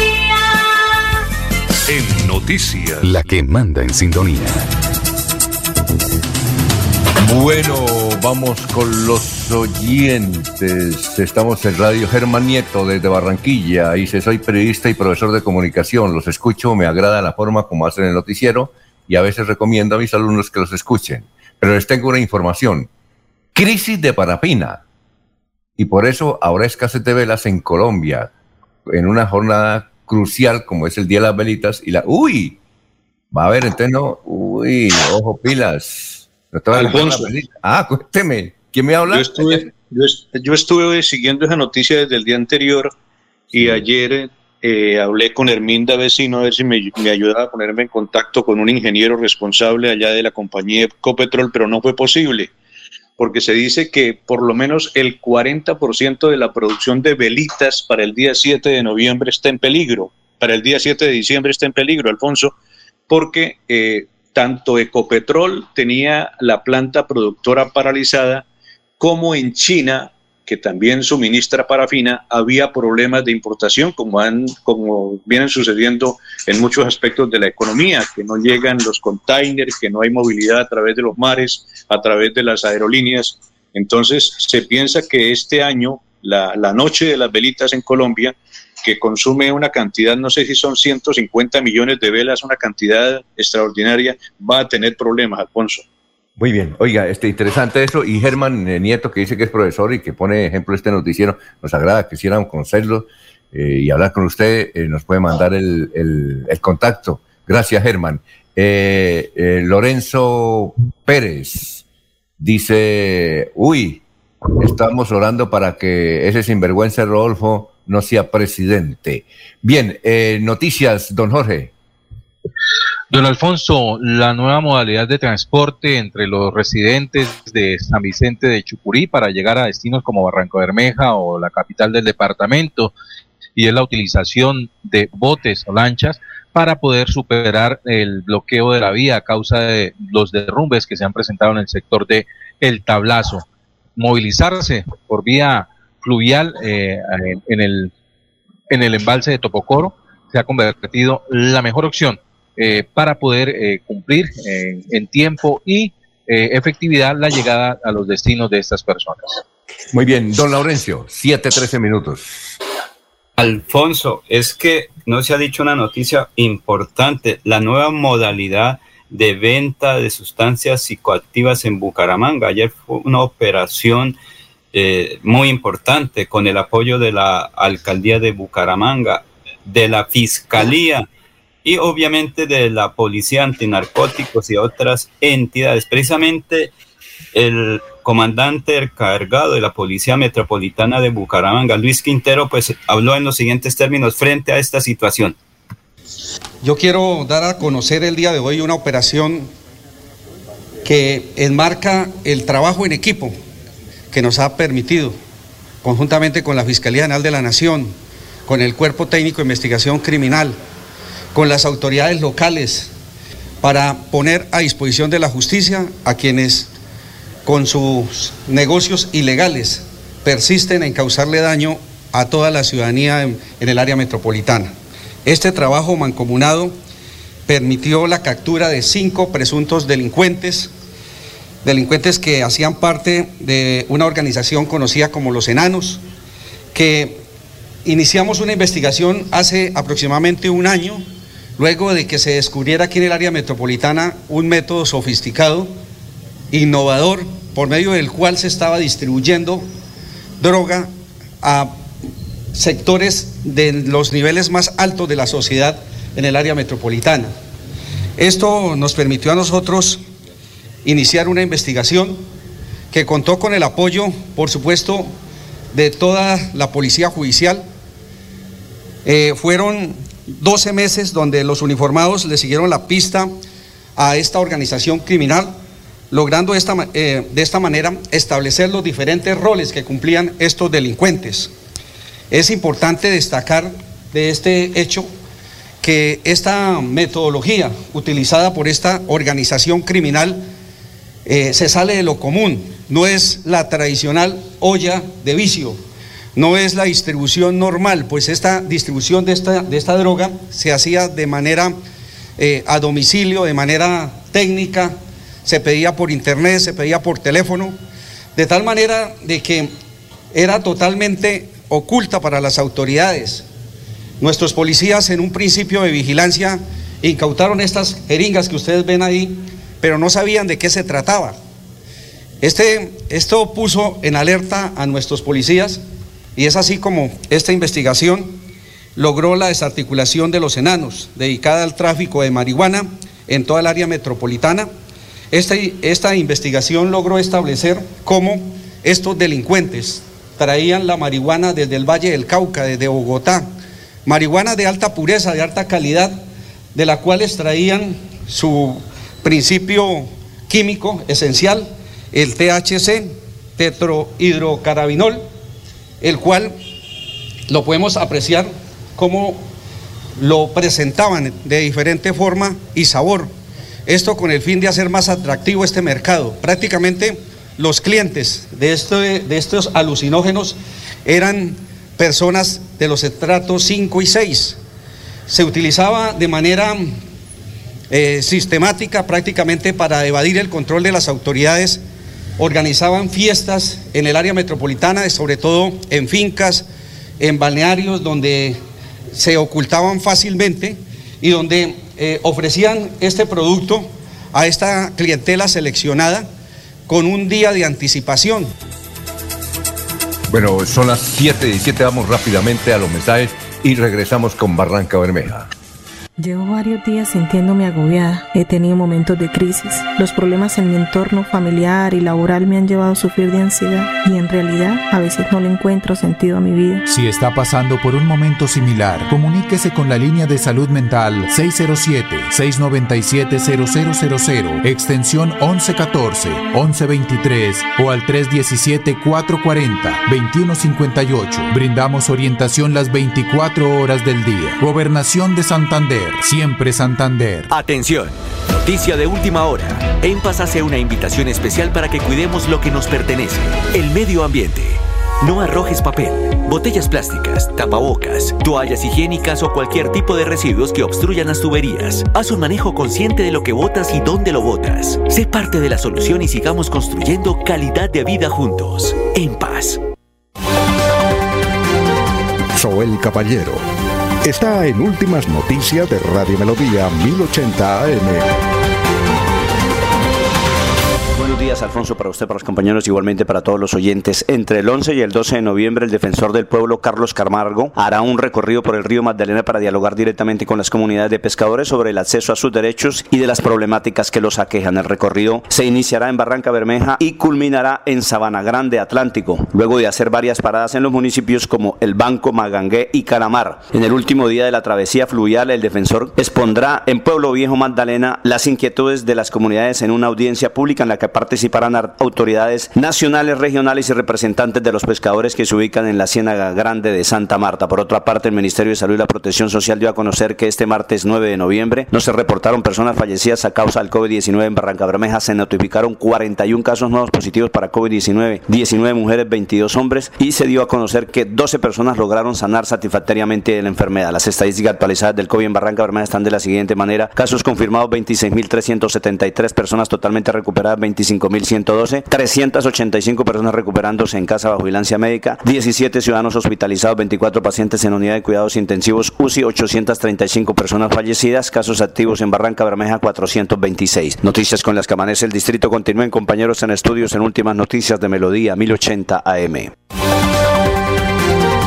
Enrique Ordóñez Montañés está en Últimas Noticias de Radio Melodía 1080 AM. Bueno, profesor Enrique Ordóñez, son las 7 de la mañana, 20 minutos. Jorge Arango dice que el fallecimiento del alcalde de Cimitarra ha colocado a esta población en primera plana de la información y quiere saber el significado de la palabra cimitarra. ¿Cuál es, profesor, y tenga usted muy buenos días, el origen de la palabra cimitarra? Sí, muy buenos días, Alfonso y oyentes de Últimas Noticias. Eh, gracias a don Jorge por su pregunta que es muy interesante para todos los oyentes, porque escuchamos el nombre de poblaciones, pero nunca nos preocupamos para saber, para saber cuál es el origen, de dónde viene ese nombre. Eh, empiezo por recordarle que casi todos los eh, pueblos y ciudades, eh, las veredas, todos los sitios que existen en Colombia, pues se les ha dado el nombre por toponimia Toponimia es asociar el, el, nombre del lugar mm, que fueron fundados con, con, algún punto específico. Entonces, así nos, como decía anteriormente, pueblos, eh, lugares específicos, caseríos, veredas, llanuras, ciudades, hasta barrios, eh, se asocian por toponimia con algún lugar. El caso de Cimitarra tiene su nombre en, en una historia muy particular.